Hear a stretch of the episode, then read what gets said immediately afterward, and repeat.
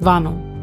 Diese Folge thematisiert sexualisierte sowie physische Gewalt an Kindern und enthält Tonaufnahmen von Personen in Not- und Ausnahmesituationen. Sollten dich Inhalte dieser Art triggern, empfehlen wir dir, diese Folge zu überspringen. Zeitangaben findet ihr in den Shownotes und der Folgenbeschreibung.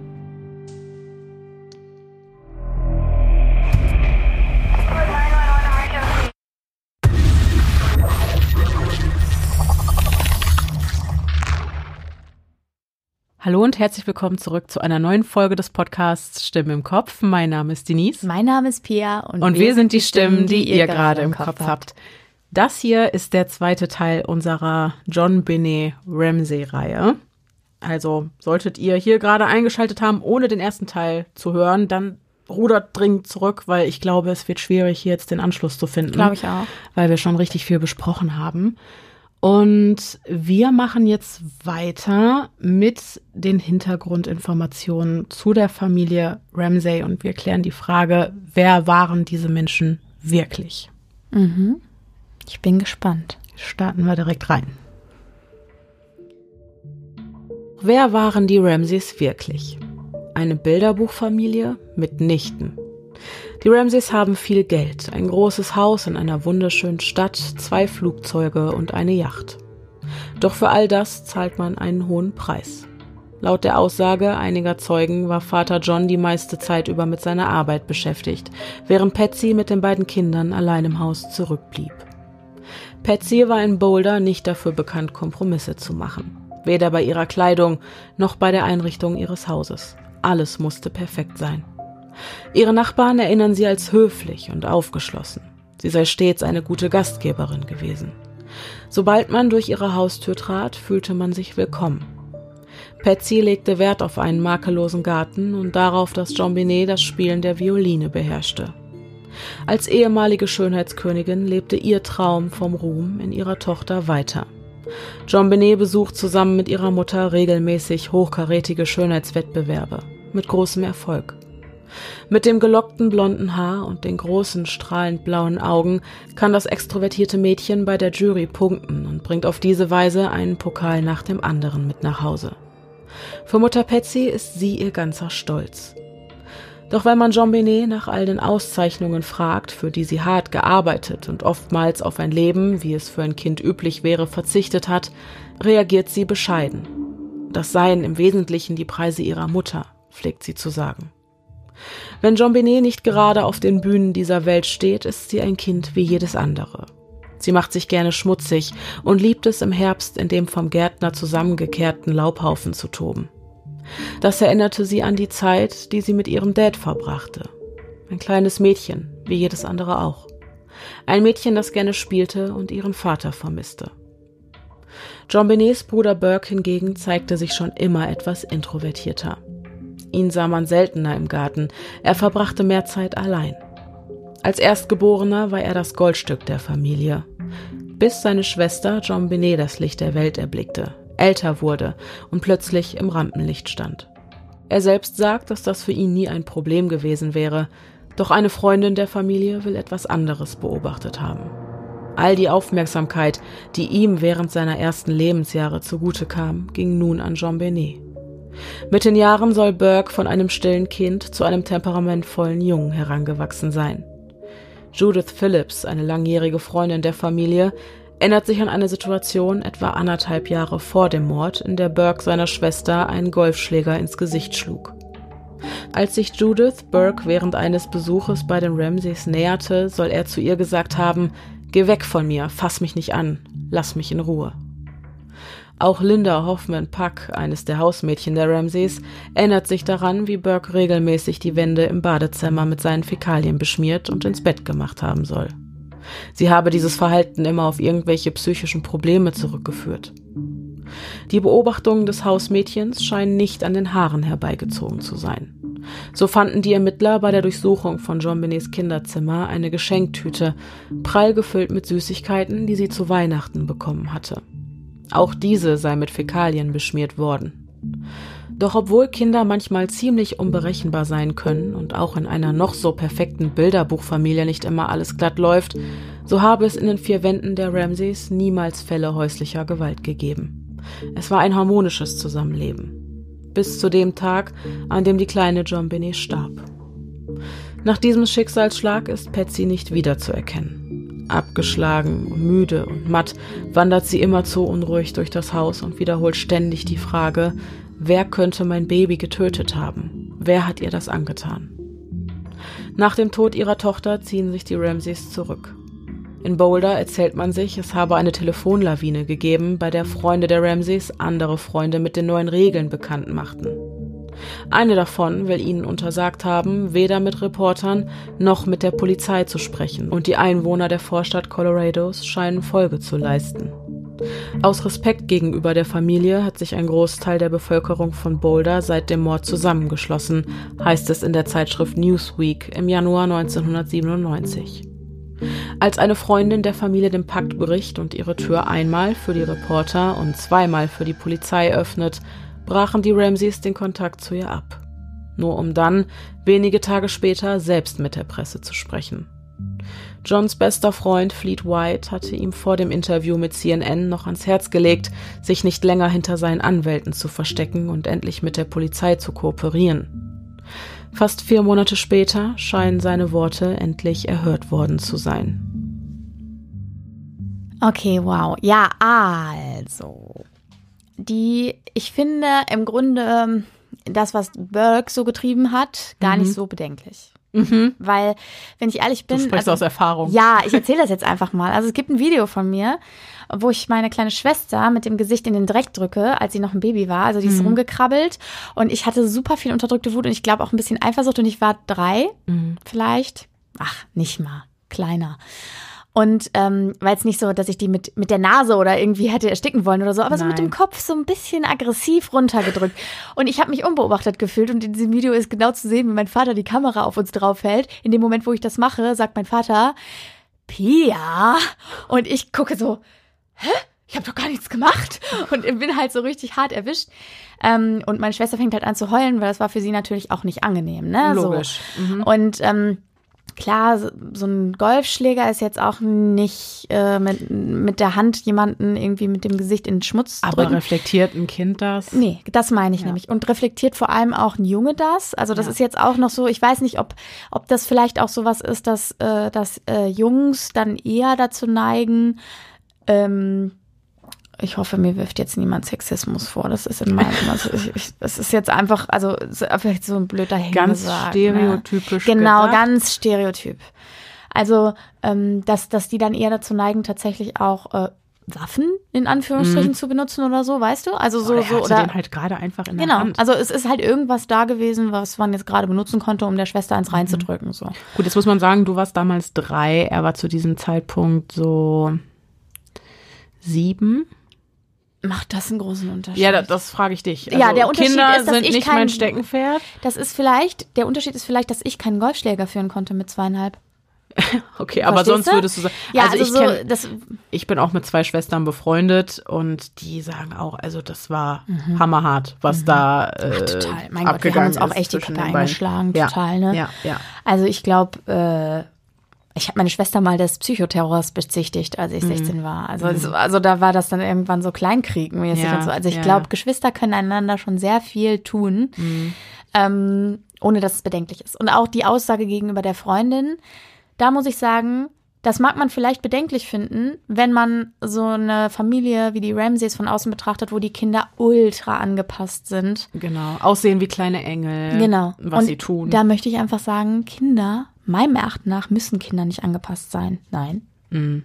Also ich finde, Kinder müssen nicht angepasst sein. Die werden noch früh genug angepasst mhm. und in Formen gedrückt und so. Mhm. Und ich finde es total okay und legitim und vor allem sogar wünschenswert, wenn auch Kinder äh, tatsächlich einfach sagen, nein, ich möchte jetzt keinen Schlabberkuss von der Tante oder äh, ich ja. will kein Küsschen geben und ich ja. will auch nicht umarmen oder so. Mhm. Oder gib mal die Hand oder so. Das muss in einem gewissen Alter muss das noch nicht sein, finde ja. ich. Also ja, kann ich nachvollziehen, diese Einstellung. Auch eine, auf jeden Fall. Ja, hat was, hat was Übergriffiges. Und ich glaube, dass das von Kindern auch dann so empfunden wird. Mhm. Ja. ja. einfach Grenzen ziehen. Und, und ich finde es in ne? Ordnung. Also ja. deswegen finde ich das überhaupt nicht äh, be ja. ähm, bedenklich. Gut, anders Aber das halt mit der aus. Kacke, das ist. so kann man es auch sagen. Entschuldigung. Genau. Anders ist es mit äh, der Sache mit den Fäkalien. Genau. Ne? Also das ist so eine Sache. Ähm, auch in diesem Alter, klar kann es nochmal zu Unfällen kommen, was Bettnässen betrifft, aber wenn das regelmäßig auftritt, äh, würde es sich lohnen, die Sache mal abklären zu lassen. Das denke ich auch. Also gerade wenn man damit rumschmiert. Also das ja, ist das ja ist ja auch noch was, ne? was ja anderes. auch das kommt ja noch Ausdruck. dazu. Vor allem ja auch Geschenke Botschaft. Mhm. der Schwester beschmieren. Das ist ja, das hat wirklich eine Botschaft. Also Ja, also da würde ich auch mitgehen und würde auch sagen, ja, ist jetzt vielleicht nicht ganz so. Üblich. Ja, genau. Ja. Okay. Okay. Ja, gut, aber im Grunde fassen wir zusammen. War es eigentlich eine Familie, die nach außen heile Welt verkörpert hat und in, wenn wir Mhm. Normal. sind, dieselben Probleme hatte. Ja, genau. Ja, wie jede andere. Die waren Familie jetzt auch. nicht, die, die Familie Ramsey war nicht mega zerrüttet, aber jetzt halt auch nicht die Traumbilderbuchfamilie mit absolut gar kein Problem. Ja, ja, genau. Also das auf keinen Fall. Während wir uns über das Verhalten der Ramseys den Kopf zerbrochen haben, hat die Kriminaltechnik in der Zwischenzeit ihre Arbeit gemacht. Und somit kommen wir zu Beweisstück D, den Aufnahmen vom Tatort und den Hinweisen, die man dort gefunden hat. Ich versorge Pia jetzt wieder mit dem nötigen Material, welches ihr auch in diesem Fall wieder in der Folgenbeschreibung und einen Großteil davon auch auf Instagram findet. Beweisstück D, der Tatort. So, magst du uns kurz beschreiben, was du siehst? Bild 1, wir sind erstmal in der Küche. Jawohl, wir sind in der Küche. Ich sehe eine Kücheninsel, an der zwei Stühle oder Hocker stehen. Da liegen Zettel drauf. Ähm, ein, etwas, das aussieht wie ein Block und etwas, das aussieht wie ja, ein einzelnes Stück Papier, was so briefmäßig zusammengefaltet ist. Außerdem ein großer Teller mit, sieht aus wie Es belegten sieht aus wie Broten. belegte Brötchen irgendwie, ne? Ja, genau, oder. Brötchen oder so. Ähm, und so ein paar Küchenutensilien, wie zum Beispiel solche, So Soßen. genau, und so. Soßenflaschen, genau, genau. Und ein Kissen. Ja, stimmt. Oder ist das äh, ein Jutebeutel vielleicht? Nee, Damit- nee, sieht also für mich sieht Kissen. das aus wie ein Kissen. Was soll in dem Jutebeutel drin sein? Ein Kissen? vielleicht. Also wenn es ein Jutebeutel ist, dann ist da ein Kissen drin, würde ich sagen. ähm, genau, und ansonsten halt so Küchengedöns, zwei Mhm. Gläser. Ja, unordentlich. okay. Ja, gut. War ja auch eine chaotische Nacht. Mhm. So. Höchstwahrscheinlich. So. Genau. Nächstes Bild. Nächstes Bild zeigt diese Kücheninsel, die besagte. Ich glaube aus der Eckperspektive sozusagen. Also ich glaube auf Bild 1 ist so die linke Ecke zu sehen. Und dann geht's weiter in die Mitte Richtung Waschbecken. Und ähm, neben dem Waschbecken liegt ein aufgeschlagener Ordner. Ja. Ja, da war ja Weihnachten, das könnte Das so ein Rezepte, Rezepte sein, sein, ja. genau. Ja. Wir sind ja auch in den 90ern. Noch ein Teller mit Broten, mit Peanut Butter Jelly oder so. Diverses Küchenzeug, eine MacLight, äh, die da rumsteht. Ganz genau. Äh, jo. Das ist das, worauf ich hinaus wollte. Das dachte ich mir. also für alle, die es nicht wissen, eine MacLight ist, Ist eine riesige eine Taschenlampe. riesige Taschenlampe. Die sind richtig, die sind aus so einem ja, Alu-Metallmaterial. Die sind richtig schwer, schwer. wenn da auch noch Batterien drin sind. Und äh, ja, ich sag mal so, ich kenne diese Taschenlampen, die sind bei mir immer dafür berühmt berüchtigt gewesen, dass du jemanden damit auf jeden Fall eins überbraten könntest. Ja, also es ist nicht nur Fall. Taschenlampe, sondern auch Verteidigungswerkzeug, Ja, genau. sage ich mal. Die Taschenlampe gehört nicht dem Polizisten, die stand da die ganze Zeit über. Und die wurde laut der Aussage von John Ramsey ihm von einem Sohn aus erster Ehe geschenkt. Mhm. Ich frage mich halt nur, warum steht eine Taschenlampe mitten in der Küche auf einem Mhm. Küchentresen? Dann so eine Taschenlampe. Wo würdest du deine Taschenlampe aufbewahren? Na, in der Schublade. Also wir haben auch Taschenlampen. Ja, Die sind bei Maus in der, in der Schreibtischschublade. ja, So. ja. Da wissen wir, wo die sind. ja. Ich, ich bin so ein Genie, ich würde sie im Keller aufbewahren, aber Ja, aber da muss ich ja dann vielleicht ja, richtig. rein. Deswegen sage ich ja, ich bin ein Genie. Nicht unbedingt sinnvoll. Gut, kommen wir zum nächsten Bild. Also wir beschreiben gerade erstmal einfach, was wir sehen und äh, verknüpfen dann hinterher die Punkte. Jetzt sind wir im Esszimmer. Jo. Also das Esszimmer pff, finde ich unauffällig. Es stehen zwei Lebkuchenhäuser auf dem Tisch. Genau. Eine Taschentuchbox, so eine Kleenex-Box. Außerdem zwei Gläser. In einem davon ist irgendwas drin, Teebeutel vielleicht oder so. Äh, und eine Schüssel mit irgendwas angegessenem und ein Löffel drin. Mhm. Und Tischsets, wenn ich das jetzt richtig sehe. Ja, ja, so Tischdeckchen. Ja, genau. Gut, da ist erstmal nicht viel Verdächtiges dran, aber gerade. Ein Stuhl weniger ist, also, oder ich sehe den vierten nicht, aber ja, gut, kann auch auf die vielleicht auch nicht im Perspektive Bild. ankommen. Ja, Ja. ja.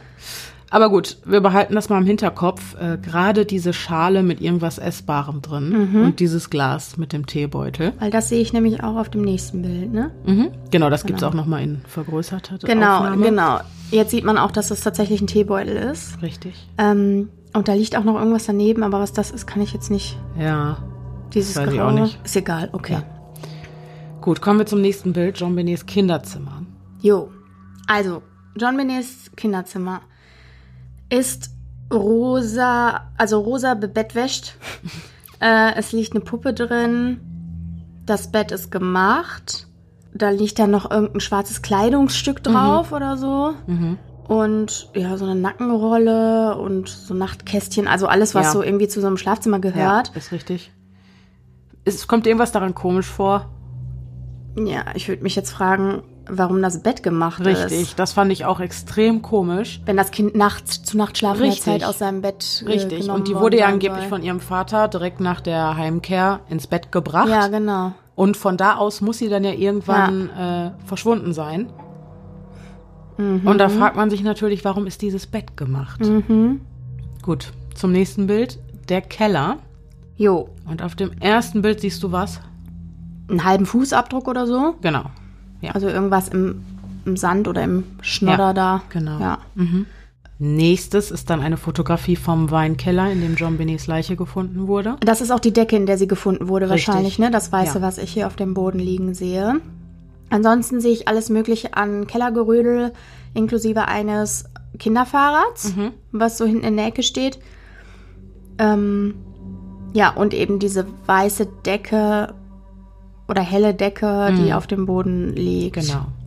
Nächstes Bild aus demselben Raum. Im selben Raum ist wohl auch so Malzeug. Genau. Patsy ähm, war Malerin, hobbymäßig und das sind ihre Malutensilien. Genau, und ich sehe, also da ist so ein Bild auch, au- oder Bilder aufgestellt, die sie wohl gemalt hat. Genau. Und davor liegt so eine Art Besteckschubladeneinsatz mit, ähm, Mit dem Pinsel. mit Pinselzeugs Farbe. drin, genau, ja, genau. Und dann sehen wir einen Ausschnitt des Bildes nochmal vergrößert. Jo. Ja, da kannst du sagen, was das ist? Also das, Ja. da ist was eingekreist und das sieht halt irgendwie so ein bisschen, also es sieht aus wie, wie was kurzes, spitzes so, Genau. Also, was auf diesem Foto zu sehen ist, das ist ein Pinsel mit einem abgebrochenen Holzhandgriff. ah, okay. Ich würde sagen, das war's auf dem Foto, oder? Ja, ja, also da habe ich Gut. Dann kommen wir zum nächsten Bild. Ein anderer Kellerraum. Genau. Das ist ein Vorratsraum oder so, oder so ein Lagerraum, wo halt allem, alles Mögliche an Zeug rumsteht. Sieht aus wie ein klassischer Keller, würde ich sagen. Mhm. Es, das Fenster ist geöffnet. Also das eine Kellerfenster ist geöffnet. Das sind so drei Fenster in einer Reihe Genau, und die das sind, mittlere die sind steht. so oben dran, wie halt so Kellerfenster sind. Ne? So kleinere Richtig. Fenster am oberen Teil der Wand. Richtig, Und darunter steht ein Koffer. richtig, ein Hartschalenkoffer. Den könnte man ja auch benutzt haben, um da raus und rein zu klettern. Richtig, das äh, sieht halt wie so ein perfekt Mhm. bereitetes Ein- und Ausstiegstor aus. Dann das nächste Bild. Da sieht man das Fenster von außen. Mhm. Mit dem Koffer, der da drunter steht. Was vielleicht noch wichtig zu sagen ist für all diejenigen, die die Bilder jetzt gerade nicht vor Augen haben. Ihr kennt sicherlich, das gibt's ja auch bei vielen Einfamilienhäusern, ähm, diese Kellerfenster, die in so einem kleinen Schacht sind und da drüber ist dann so ein Gitter. Mhm. Und genau um so ein Fenster handelt es sich hier auch. Also du würdest jetzt sagen, das sähe für dich so aus, als wäre dadurch jemand eingestiegen. Ich muss auch noch Ja. sagen, Also ich sag mal, die Sache ist, ne, Ja. ganz ehrlich, das ist doch Quatsch. Wenn da jemand einsteigt, wie soll der denn von außen den Koffer an die, an die Stelle buxieren? na, vielleicht wollte er wieder raus. Ach ja, Weise. raus ist besser mit so einem, mit so einem Ja, Köfferchen. genau. Ja, ja, Ja, ja. stimmt. Was ich noch sagen muss, das sieht man auf den Bildern leider nicht. Bei dem geöffneten Fenster, eine der Scheiben ist eingeschlagen, und zwar die, die es einem ermöglicht, durch die Glasscheibe zu greifen und, Und den, den- Fensterhebel ja, zu be okay. betätigen. Jetzt kommt aber der Bummer, Das Fenster wurde von John Ramsey selbst eingeschlagen, als er sich wenige Wochen vor dem Mord an seiner Tochter ausgesperrt hatte. Okay. Ja, Das heißt, das war nicht repariert worden. richtig. Und Es- es hätte theoretisch die Möglichkeit gegeben, Richtig. dieses Fenster zu öffnen. ja, genau. Okay. Also das sei dazu gesagt. Ansonsten würde das natürlich dieser Anblick generell erstmal die Theorie eines Eindringlings stützen. Es gibt ein großes Aber. Ihr könnt jetzt zum nächsten Bild kommen. Pia, was siehst du? Ich sehe ein sehr großes, ziemlich gut ausgebautes Spinnennetz auf der Richtig. linken Seite des Fensters. Richtig.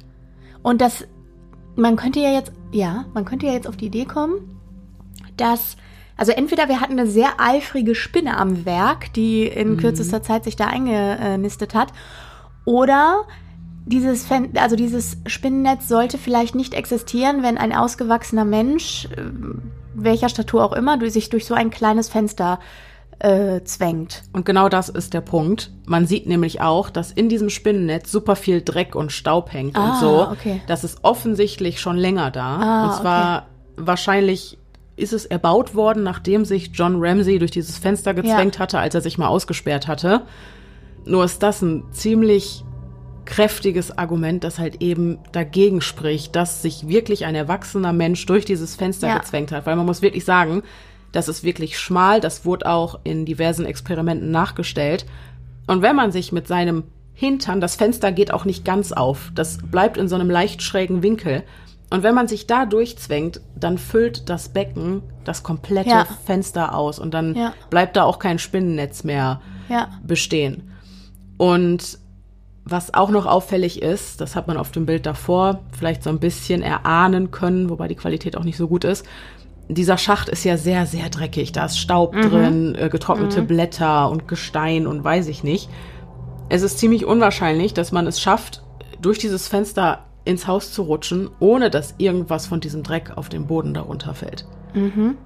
Das konnte man jetzt auf den Bildern nicht sehen. Genau, aber da kann ich Okay. dir sagen, Das war so ein, Das war das so. war ein Anhaltspunkt. Okay. Genau, das war einer der Anhaltspunkte. So viel sei zu diesem Fenster gesagt, ähm, was auf dem ersten Blick so aussieht, als würde es für die Theorie eines Eindringlings sprechen, lässt sich also relativ schnell entkräften. okay. Kommen wir zum nächsten Bild. Immer noch im Keller, der Hobbyraum. Jo, der Hobbyraum. Du hattest ja schon angeteasert, dass es in dem Raum, in dem Keller da einen Raum gab, wo es eine äh, Modelleisenbahn gibt. Genau. Und diese Modelleisenbahn ist dort auch zu sehen auf diesem Bild. Richtig. Und mehr sehe ich da auch nicht, außer Regale. Ja, das ist es auch eigentlich. Dann haben wir noch ein Bild vom selben Kellerraum. Genau, das ist aber vom. Mhm. Boden. Genau. Vom Boden dieses Kellerraums, da liegt ein Kabel. Und dieses Kabel würde ich vermuten, also das führt zu so einem Schaltkasten. Mhm. Und der Schaltkasten sieht aus wie diese Schaltkästen, die bei solchen Eisenbahnen, Genau, Modelleisenbahnen zum einfach. Steuern da ja, sind. Genau, richtig, richtig. Äh, und ansonsten liegen da noch so lose Schienenstücke Ja. auf dem Boden. Noch irgendein rötlicher Kasten, ein dicker Stift. Ja, So, also jetzt auch nichts, was mir irgendwie auffallen würde. Okay, gut. Also für sich betrachtet sind das ja alles jetzt erstmal nur irgendwelche Dinge, die man irgendwie im Haus gefunden und abgelichtet hat. Nur für den Fall, dass es sich bei dem jeweiligen Fund halt um einen wichtigen, relevanten Hinweis handeln könnte. Aber wenn man jetzt die Befunde des rechtsmedizinischen Gutachtens hinzunimmt, dann hat man auf jeden Fall den ein oder anderen Aha-Moment. Und ich freue mich extrem auf diesen Abschnitt der Folge und ich bin sehr gespannt auf deine Reaktion. Ja, jetzt bin ich auch gespannt. Also, kommen wir zu Beweisstück E. Befunde der Leichenschau, DNA-Spuren und Fingerabdrücke. Wenn ein Kind in John Benets Alter im eigenen Haus ermordet wird, dann liegt die Tatherrschaft nach aller Wahrscheinlichkeit bei einem Familienmitglied. Das sagt zumindest die Statistik. Doch die Brutalität dieser Tat spricht eine andere Wahrheit. Am 27. Dezember 1996 wird die Obduktion von John Benets Leichnam vom Rechtsmediziner Dr. John Meyer durchgeführt und der Bericht etwa acht Monate später, am 13. August 1997, veröffentlicht. Laut Meyer lautet die Todesursache Asphyxie, also ein Erstickungstod, verursacht durch die Strangulation mit einer Apparatur Marke Eigenbau, die stark an ein Tourniquet erinnert. Am Hals sind deutliche Ligaturmale sichtbar. Der Erstickungstod des Mädchens steht außerdem im Zusammenhang mit schweren Kopfverletzungen, die den Todeseintritt beschleunigt haben könnten. Die rechtsseitige Schädelfraktur hat die Form eines nahezu perfekten Rechtecks, dessen Mitte durch eine stumpfe Gewalteinwirkung in Richtung des Schädelinneren gedrückt wurde. Des Weiteren können bei der äußeren Leichenschau zwei punktförmige, mit etwa vier Zentimetern Abstand nebeneinander liegende Defekte der Haut festgestellt werden. Dass Jean Benet Opfer sexualisierter Gewalt wurde, kann der Rechtsmediziner weder ausschließen noch eindeutig bestätigen. Zwar sind im Vaginalabschnitt des Mädchens mikroskopisch kleine Verletzungen sichtbar, doch können diese Mikroverletzungen auch durch andere Ursachen entstanden sein. Was den Verdacht einer Misshandlung jedoch erschwert, sind die DNA-Spuren eines männlichen Individuums, die in John Benets Leggings und ihrer Unterhose gefunden werden konnten. Auch Blut konnte an denselben Stellen in sehr geringfügiger Menge nachgewiesen werden, welches jedoch auch dadurch, dass die Leiche des Mädchens am Tatort mehrere Male bewegt worden ist, dorthin gelangt sein könnte. Im Rahmen der Untersuchung der Hohlorgane können in John Benets Magen außerdem gelblich-grüne Fruchtfleischfasern nachgewiesen werden. Nach aller Wahrscheinlichkeit stammen diese von einer Ananas. Ein Umstand, der die Ermittler dazu veranlasst, den von den Ramsays angegebenen Zeitstrahl der Geschehnisse in Frage zu stellen. Am Abend vor John Binnys Tod war die Familie bei Freunden zu einer Dinnerparty eingeladen, die sie gegen 17.30 Uhr erreichten. Hier aßen auch die Kinder. Diese Mahlzeit hatte John Binet zum Todeszeitpunkt vollständig verdaut, im Gegensatz zu den Ananasstücken. Da bei den Whites keine Ananas serviert wurde, muss sie die Frucht demnach zu einem späteren Zeitpunkt zu sich genommen haben. Dieser Umstand kollidiert jedoch mit der Aussage der Ramsays, John Binet wäre bereits auf dem Rückweg im Auto eingeschlafen und wäre bei ihrer Ankunft von John umgehend ins Bett gebracht worden. Bei ihrer anschließenden Befragung im April 1997 wird Patsy mit dem Befund konfrontiert und gibt an, die Schale mit der Ananas nicht zubereitet zu haben. Als Beweis führt sie an, dass zu der Schale ein viel zu großer Löffel serviert wurde, was sie laut eigener Aussage niemals getan hätte. Da eine vollständige Entleerung des Magens bei moderater Speisemenge etwa fünf Stunden dauert, muss John Benet nach 22.30 Uhr ermordet worden sein. Aufgrund vieler Ungereimtheiten soll wenig später eine Zweitmeinung, und zwar die des Rechtsmediziners Dr. Werner Spitz, eingeholt werden. Eine Koryphäe auf seinem Gebiet. Doch den Ramsays scheint das wenig zu imponieren, denn sie verweigern die vom Boulder Police Department empfohlene zweite Leichenschau. Dr. Spitz glaubt, dass die Ramsays befürchteten, er könne etwas finden, was bisher niemand sonst gefunden hat. Der Arzt setzt sich aber dennoch mit dem Fall auseinander, studiert Akten, Fotos und Berichte. Am 5. November 1997 gibt er dann schließlich seine Ergebnisse bekannt. Dr. Spitz ist davon überzeugt, dass der Todeseintritt nicht durch die Strangulation mit dem Tourniquet, sondern durch einen kräftigen Schlag auf den Kopf herbeigeführt wurde. Für den Experten ist die Frage nach dem Was war zuerst da, der Schlag oder die Asphyxie, für die Aufklärung des Falles maßgeblich. Man müsse zu diesem Zeitpunkt schließlich auch von einer möglichen Vertuschung ausgehen. Dazu habe allein die inszenierte Lösegeldforderung allen Anlass gegeben. Sollte John Benet Ramsey durch einen Schlag auf den Kopf zu Tode gekommen sein, dann könnte das bedeuten, dass es sich auch bei den Fesseln an den Handgelenken sowie bei der gebastelten Ligatur, die sie um den Hals trug, um nichts weiter als Show handele, so Dr. Spitz. Der Gedanke kam ihm erstmals, als er auf einem der Fotos sah, dass die Handfesseln über dem Pullover des Mädchens angebracht worden waren. Eher ungewöhnlich, wenn man einen Menschen wirklich fixieren möchte. Zudem hätten diese Ligaturen keine Spuren an den Handgelenken des Mädchens hinterlassen. Doch auch die selbstgebastelte Ligatur, die das Mädchen um den Hals trug, kommt ihm seltsam vor. Um einen Menschen, einen kleinen Menschen zu erwürgen, bräuchte es keine aufwendig gebastelte Vorrichtung. Ein einfaches Seil anstelle eines Tourniquets hätte genügt. Ein sexuell motiviertes Verbrechen würde zwar die Auswahl der verdächtigen Personen extrem beeinflussen, doch dass es sich bei John Benet um ein Opfer sexualisierter Gewalt handelt, das kann Dr. Spitz aufgrund der minimalen Verletzungen für sich ausschließen. Auch sein Kollege Dr. Lee, ein Experte auf dem Gebiet der DNA-Analyse, unterstützt diese Thesen. Seine Aufgabe wird es im weiteren Verlauf der Ermittlungen sein, die DNA-Spuren, die in John Benets Unterhose und die, die auf dem Panzertape, welches John Ramsey vom Mund seiner Tochter entfernte, sichergestellt wurden, zu untersuchen, um mit einer umfangreichen Datenbank abzugleichen. Doch bekommt der Fall eine interessante Wendung, als Dr. Spitz eine erneute Durchsicht des Bildmaterials vom Tatort vornimmt. Er ist sich sicher, die Tatwaffe, die für John Benets Schädelfraktur und somit auch für ihren Tod verantwortlich ist, gefunden zu haben. So, sprechen wir die Befunde nochmal durch, würde ich sagen. Auch hier findet ihr die Links zu dem Bildmaterial wieder in der Folgenbeschreibung unter Material und dann Beweisstück E. Bild 1, das Tourniquet. Jo. Vielleicht kannst du uns diese Apparatur ein bisschen beschreiben. Gerne. Ich kann Also- es auch tun.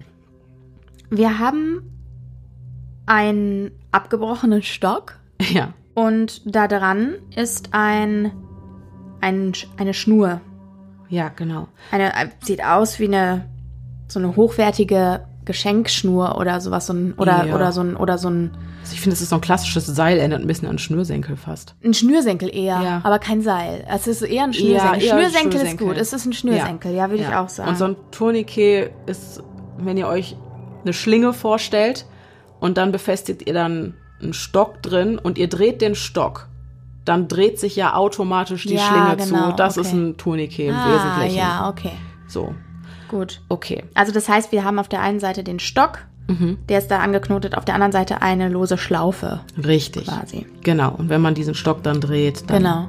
geht, dreht Okay. sich die Schlinge zu. Ja. Gut. Das nächste Bild kurz zur Warnung. Äh, ich hätte auch gerne eine Warnung gehabt. Sorry. ich schreibe das in der Folgenbeschreibung auf jeden Fall dazu. Ja, also das ist halt einfach der Hals der Leiche, Mhm. wo diese Schlinge Mhm. Sehr straff drum gebunden ist und an dem auch, würde ich sagen, deutliche Hämatome zu erkennen Deutliche. Hämatome, ja, Ja. wirklich. Ähm, ich habe in einer Quelle gelesen, dass zwischen dem Schlag auf den Kopf und der Strangulation 25 bis 45 Minuten vergangen sind. Mhm. Das habe ich nicht mit in den Text genommen, weil ich es nur einmal Okay. gefunden habe Mhm. und dann bin ich immer so ein bisschen vorsichtig, wenn sich eine Information nicht wiederholt. Aber das würde doch bedeuten trotzdem, dass die Strangulation noch zu Lebzeiten stattgefunden hat, weil Einblutungen passieren doch nicht mehr, wenn man tot ist, oder? Guter Punkt. Es könnte sein, dass es das bedeutet, ja. Ich bin kein Rechtsmediziner, Willst du aber Zukunftsdenis nochmal Zukunftsdenise schaut nach. Leichen können nach Todeseintritt noch bluten, doch ist der Zeitraum, in dem es zu Einblutungen kommen kann, sehr begrenzt. Die Totenstarre setzt nach dem Tod relativ schnell ein, woraufhin sich das Blut an den tiefsten Stellen des Körpers absetzt. Dieser Prozess dauert etwa sechs Stunden. Danach ist das Blut dann so fest, dass es sich im Körper nicht mehr bewegt und ab diesem Zeitpunkt lassen sich Leichenflecken auch nicht mehr wegdrücken. Kurz ein Beispiel. Ein Schädelhirntrauma, verursacht durch einen Schlag auf den Kopf, kann unmittelbar tödlich sein, doch können in einem solchen Fall trotzdem Hirnblutungen festgestellt werden. Solange das Blut noch flüssig ist, läuft es also einfach aus einer entstandenen Wunde heraus. Sogar dann, wenn der Herzkreislauf bereits zum Stillstand gekommen ist. Die Strangulationsmale von Jean Benet können also nach Todeseintritt zustande gekommen sein, indem die Ligatur eine tiefe Furche in der Haut am Hals bildete, wodurch sich das Blut aus der Peripherie in diesem Areal absetzen konnte. Der Zeitraum, in dem das passiert ist, ist allerdings sehr begrenzt, doch würde das mit den vermuteten 25 bis 45 Minuten zwischen dem Schlag auf den Kopf und der Asphyxie übereingehen. Okay. Next one. Mhm. Oh, wow, der ist aber gespalten. Was siehst du Äh, denn? entschuldigt bitte. Also bitte auch hier nochmal eine Warnung, ne? Also man sieht einen Schädel oder ist ein Schädelknochen, ja, ähm, der so blutverschmiert ist. Wahrscheinlich, weil sie ihn einfach ab, also weil sie, ihn- weil sie ihn sauber gemacht haben, quasi, um zu gucken, was da drunter ist. oder eben auch nicht so sehr sauber gemacht. ja, ja, haben. okay, aber zumindest irgendwie, Ja. um zu gucken, was da drunter ist, mussten sie ja zumindest Den Schädel entfernen, freilegen. Mhm. was genau, was was störte. Ähm, da ist ein Riesenloch drin in diesem Schädel Mhm. und auch eine amtliche Fraktur. Also der ist quasi einmal in der Hälfte gespalten. Ja. Ja. Genau. Das nächste Bild zeigt diese kleinen punktförmigen Hautdefekte. Mhm, Richtig? Genau. Erinnert dich das an irgendwas? Außer an den Biss von Edward Cullen? um das Ganze mal ein bisschen aufzulockern. Es könnten auch Stiche sein Ja. oder so. Ja, Oder Einstichstellen. ja. Dann aber mit einer ordentlichen Kanone. Ja, würde ich auch sagen. Also es ist auch relativ groß.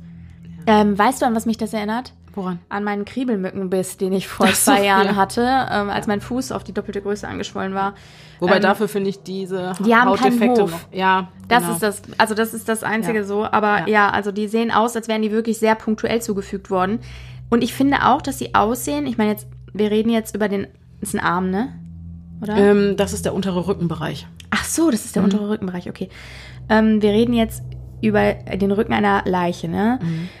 Ähm, deswegen weiß ich nicht, inwieweit das von Bedeutung ist, aber ich finde fast, die sehen verheilt aus.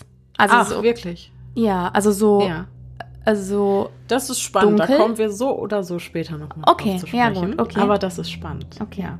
ach, wirklich, ja. Okay, gut. Dann kommen wir so ein bisschen zur Auflösung. Scroll weiter. Ja, okay. Auf dem nächsten Bild sehe ich zwei Pinsel, die in Einzelteile jeweils zerlegt sind. Mhm. Bei dem einen Pinsel, der ist blau, so blau metallic, der ist in drei Teile zerlegt. Mhm. Und der andere Pinsel könnte der sein, den sie da im Dings gefunden Das haben. ist der. Das vordere Ja. Teil ist auf jeden Fall Genau. aus diesem Pinselkasten. Und der hintere Teil ist off ganz offensichtlich der Teil, um den dieses ähm, Bändchen gebunden war, mit dem das Kind vielleicht erdrosselt worden ist. Richtig. Ja. Also die Theorie ist hier, dass eben ein Pinsel aus Patsys Malkasten entwendet wurde. Der wurde durchgebrochen und aus dessen Griff wurde dann das Tourniquet gebastelt. Mhm. Dann hat Dr. Spitz noch mal ein paar Experimente durchgeführt, um herauszufinden, ob es sich bei der Taschenlampe tatsächlich um die Tatwaffe handeln könnte. Und dafür hat er dann erstmal ein Material genommen, was der Beschaffenheit von menschlichen Schädelknochen sehr ähnlich ist und dann tatsächlich einfach mit genau so einer Maglite-Taschenlampe, wie sie im Haus der Ramses gefunden wurde, darauf eingeschlagen und siehe da, Okay, wow. Also, äh, genau. äh, ja, also ernsthaft, ich bin ein bisschen beeindruckt. Ja. Also, ich sehe jetzt halt die Maglite, die durch dieses knochenähnliche Material, sieht ehrlich gesagt aus wie so ein bisschen so eine Rigipsplatte oder irgendwie sowas, ähm, da reingeschlagen wurde. Also sie steckt da jetzt quasi so drin. Auf dem nächsten Bild sehe ich das Loch, was sie hinterlassen hat. Und dieses Loch entspricht exakt der Modellzeichnung sozusagen von der Schädelfraktur, die ich jetzt im Bild Nummer drei in, dem, ähm, in diesem Bereich sehe, ähm, wo quasi der Knochen, der Schädelknochen nochmal insgesamt aufgezeichnet ist, so als Linienzeichnung, wie auf dem, also ähnlich dem Bild, ähnlich der Echtfotografie. richtig. Und tatsächlich sieht das Loch im Schädel exakt genauso aus, wie das Loch, was die Maglite in diesem knochenähnlichen Material hinterlassen, hat. Genau, auch die Maße und alles. Also dieser Leuchtkopf von dieser Taschenlampe. Wenn Ja. man damit auf eine Oberfläche einschlägt, entsteht halt eben genau so eine Rechteckige- rechteckige Ausstanzung Ja. quasi. Ähm, Dr. Lee, der Experte, gab noch zu bedenken, dass allerdings keine Blutspuren gefunden werden konnten, auch nicht an der Taschenlampe. Allerdings ist die Kopfhaut sehr elastisch, weshalb Dr. Spitz daraufhin Mhm. halt sagte, dass es nicht zwangsläufig durch so eine stumpfe Gewalteinwirkung Mhm. zu äh, offenen, blutenden Verletzungen kommen muss. Mhm. Und das klingt für mich auch plausibel. Mhm. Dann kommen wir zu der vorherrschenden Theorie bezüglich dieser zwei punktförmigen Verletzungen. Und zwar lautet diese Theorie, dass diese mit einem Taser verursacht wurden. Dass Jean Benet quasi erstmal mit einem Taser Mhm. Sediert wurde, quasi ausgeschaltet genau außer wurde. Gefecht gesetzt wurde oder betäubt wurde. Das Problem ist aber folgendes, das siehst du auf dem nächsten Bild. Der Abstand zwischen den Elektroden eines Tasers ist ein Tacken weiter als der Abstand zwischen den beiden Verletzungen auf John Benys Haut. Und auch die Hersteller der Geräte haben bestätigt, dass der Abstand zwischen den Wunden nicht dem entspricht, was in der Herstellung dieser Geräte als Norm gilt. Ich habe mir daraufhin dann auch nochmal so andere Verletzungen, die halt durch Taser entstanden sind, angeguckt und ich finde auch, dass die sich schon sehr von den Wunden auf John Minis Haut unterscheiden. Weil ich finde, wenn eine Verletzung, die durch Strom verursacht wird, das sind ja eher so Verbrennungen. Und ich finde, John Benets Verletzungen, die sehen für mich halt nicht aus wie Brandwunden, sondern wirklich eher wie kleine Hautpunktionen, hast du ja auch schon gesagt. Und ich finde, du siehst fast, wenn du ganz nah dran gehst, sieht man bei diesen Verletzungen fast einen Punkt im Punkt. Ja, die haben einen Hof. Genau. Die also haben wieder einen Hof. Aber Du siehst mal, richtige Wundränder. Das ist ein, es sieht aus wie ein richtig aber, kleines Loch in der Haut. Ja, schon. Aber da sind ja welche dabei von, also hier dieses Bein, was da aus der Boxershorts guckt. Also Leute, da guckt, also da ist ein Foto dabei, das ist auf zwei von diesen Zusammenstellungen auf Mhm. diesem einen Foto, was äh, Denise rausgesucht hatte. Ähm, Ich weiß nicht, ob ich äh, eins zu eins die Abbildung so verlinken kann. Wahrscheinlich nicht, weil ich da, um ehrlich zu sein, einfach einen Screenshot äh, bei Google Bilder gemacht Okay, habe. sorry. Dann, also Ja. dann würde ich jetzt einfach sagen, wenn ihr bei Google Bilder danach sucht, Mhm. ähm, die, die sehen, also die auf diesem Bild, die ich hier sehe, sehen verheilt aus oder dunkler. Mhm. Und ich finde, die sehen genauso aus. Findest du? Die? Mhm. Total. Diese hier Ja, sehen, gut. also Ja, diese ja, hier stimmt. sehen exakt genauso aus wie die Punkte. Die Bis auf so, der Abstand. bis auf den Abstand. Da kann man Richtig. natürlich nichts, also um Da Gottes machst Willen. du ne? nix, ne? Nein, nein. Ich will nur damit sagen, also kann, Genau. ist ja wahrscheinlich schon ausgeschlossen, dass es von einem Taser kommt. Aber theoretisch könnte es Man auch eine verheilte, weil Wundränder hast du ja nur, wenn die Wunde noch, also verstehst du, die, die, die gehen Voll. ja zurück, wenn es verheilt. Ja, So. ja. Nee, ich kann, also ich kann absolut verstehen, warum man zu der Annahme gekommen ist. Und Mhm. es ist auch interessant, dass du sagst, die sehen schon fast verheilt aus, weil Dr. Spitz war der Meinung, dass John Binet diese Verletzungen postmortem, also nach dem Tod zugeführt wurden, weil auch kein wirkliches Blut und so zu sehen ist. Das heißt, dass das Herz-Kreislauf-System zum Verletzungszeitpunkt also schon stillgelegen haben muss. Eine andere Alternative wäre natürlich, dass diese Verletzungen älter sind als das. Auch das ist eine Möglichkeit, habe ich jetzt noch gar nicht drüber nachgedacht. Gut, dass du das einbringst.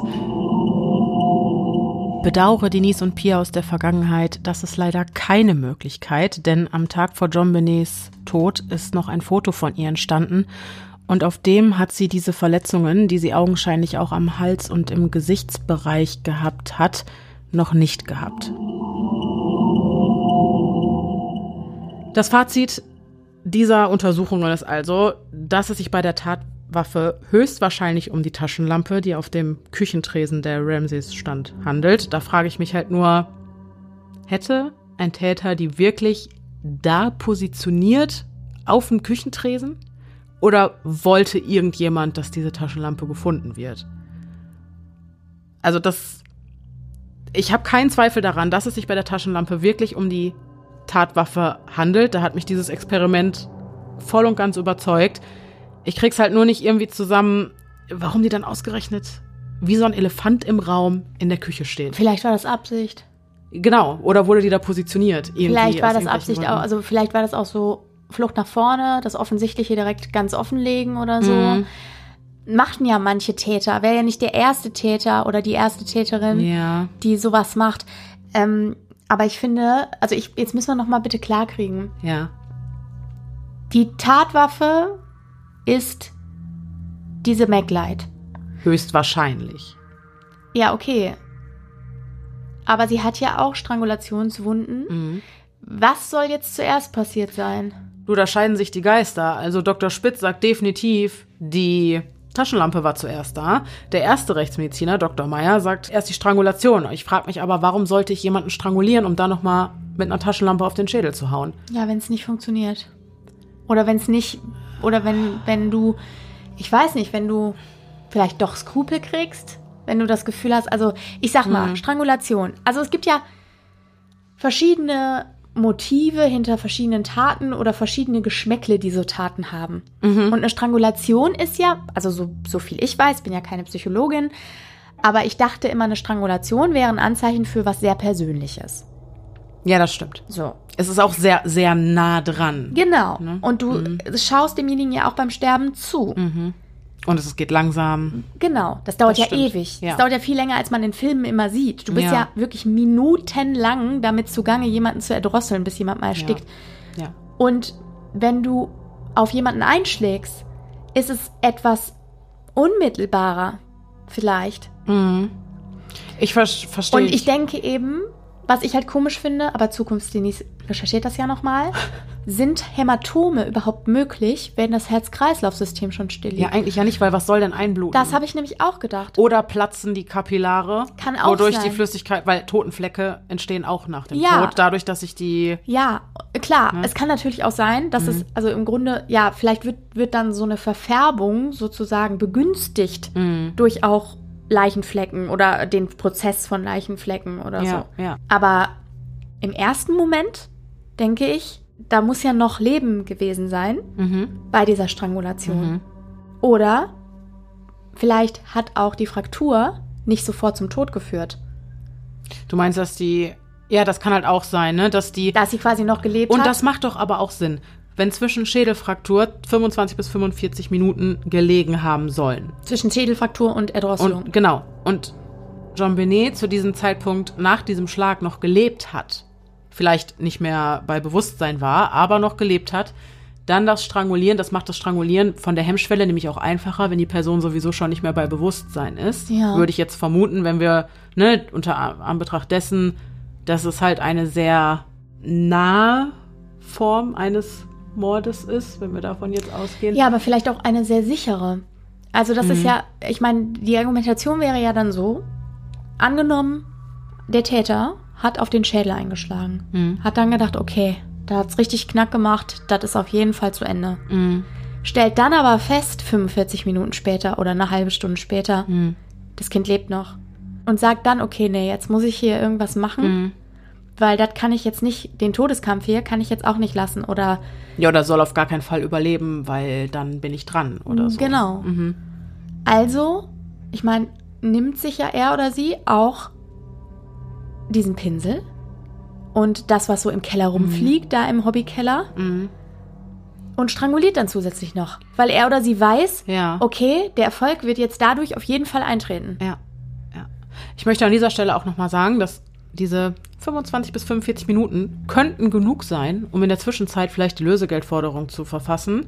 Jo, Ähm, weil wir das ungefähr eine halbe Stunde bra brauchen würden. Genau, du kannst den Stift suchen, du kannst einen Block Mhm. suchen, du kannst vielleicht das Tourniquet basteln. Mhm. Es wäre möglich in diesem Zeitraum. Mhm.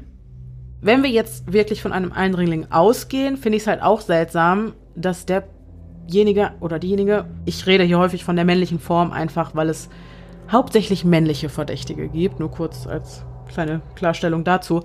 Auf jeden Fall finde ich es halt seltsam, dass ein potenzieller Eindringling vollkommen unbewaffnet in das Haus der Ramseys geht. Man kann ja auch nicht damit rechnen, auf dem Küchentresen ausgerechnet eine Maglite als potenzielle Waffe zu finden Es war. dass die Person kein Blatt, kein Stift, kein Tourniquet, nichts dabei hat und sich das alles irgendwie zusammensucht oder noch selber bastelt, weil also egal wer das war, derjenige muss eine ganze Menge Zeit mitgebracht haben. Und es funktioniert ja hinten und vorne nicht, sind wir mal ganz ehrlich.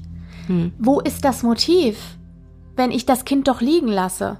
Und wenn ich Ja. doch eine halbe Stunde Zeit habe, um einen Lösegeldbrief zu schreiben, den auf der Treppe zu positionieren, während alle zu nachtschlafender Zeit in ihren. Betten liegen, dann dieses Kind zu töten, das Bett noch zu machen, Ach, das, das ist ja dürfen auch wir noch, ja das auch nicht ich ja vergessen. auch nicht, ne? das Bett noch zu machen Ja. Und das Kind dann in den Keller zu tragen, eingewickelt in diese Decke Mhm.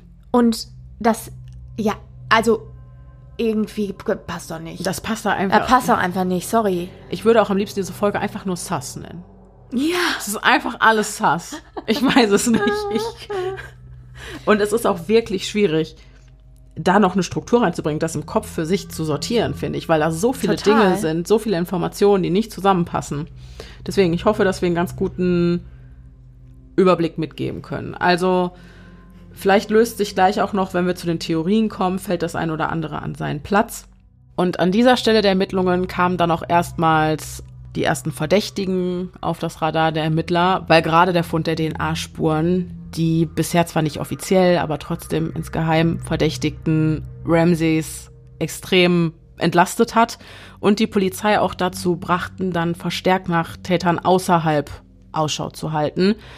Hinzu kommt noch, dass es von Jean Binet, da sie ja sehr regelmäßig an diesen Schönheitswettbewerben teilgenommen hat, unzählige Bilder gab, die der Öffentlichkeit zugänglich waren in irgendwelchen Zeitschriften und auf denen sie halt sehr hergerichtet wirklich, ja, wie eine erwachsene Frau Leute, ihr dargestellt das mal war. angucken. Genau, was, da, da, es tut mir leid, aber das sexualisiert ein sechsjähriges Kind, finde ich Das unfassbar. ist so krass. Und sowas ist halt, wie- das ist ein gefundenes Fressen für pädophile Täter. Ja. Das ist einfach so. Ich habe noch mal eine kurze Frage. Ja.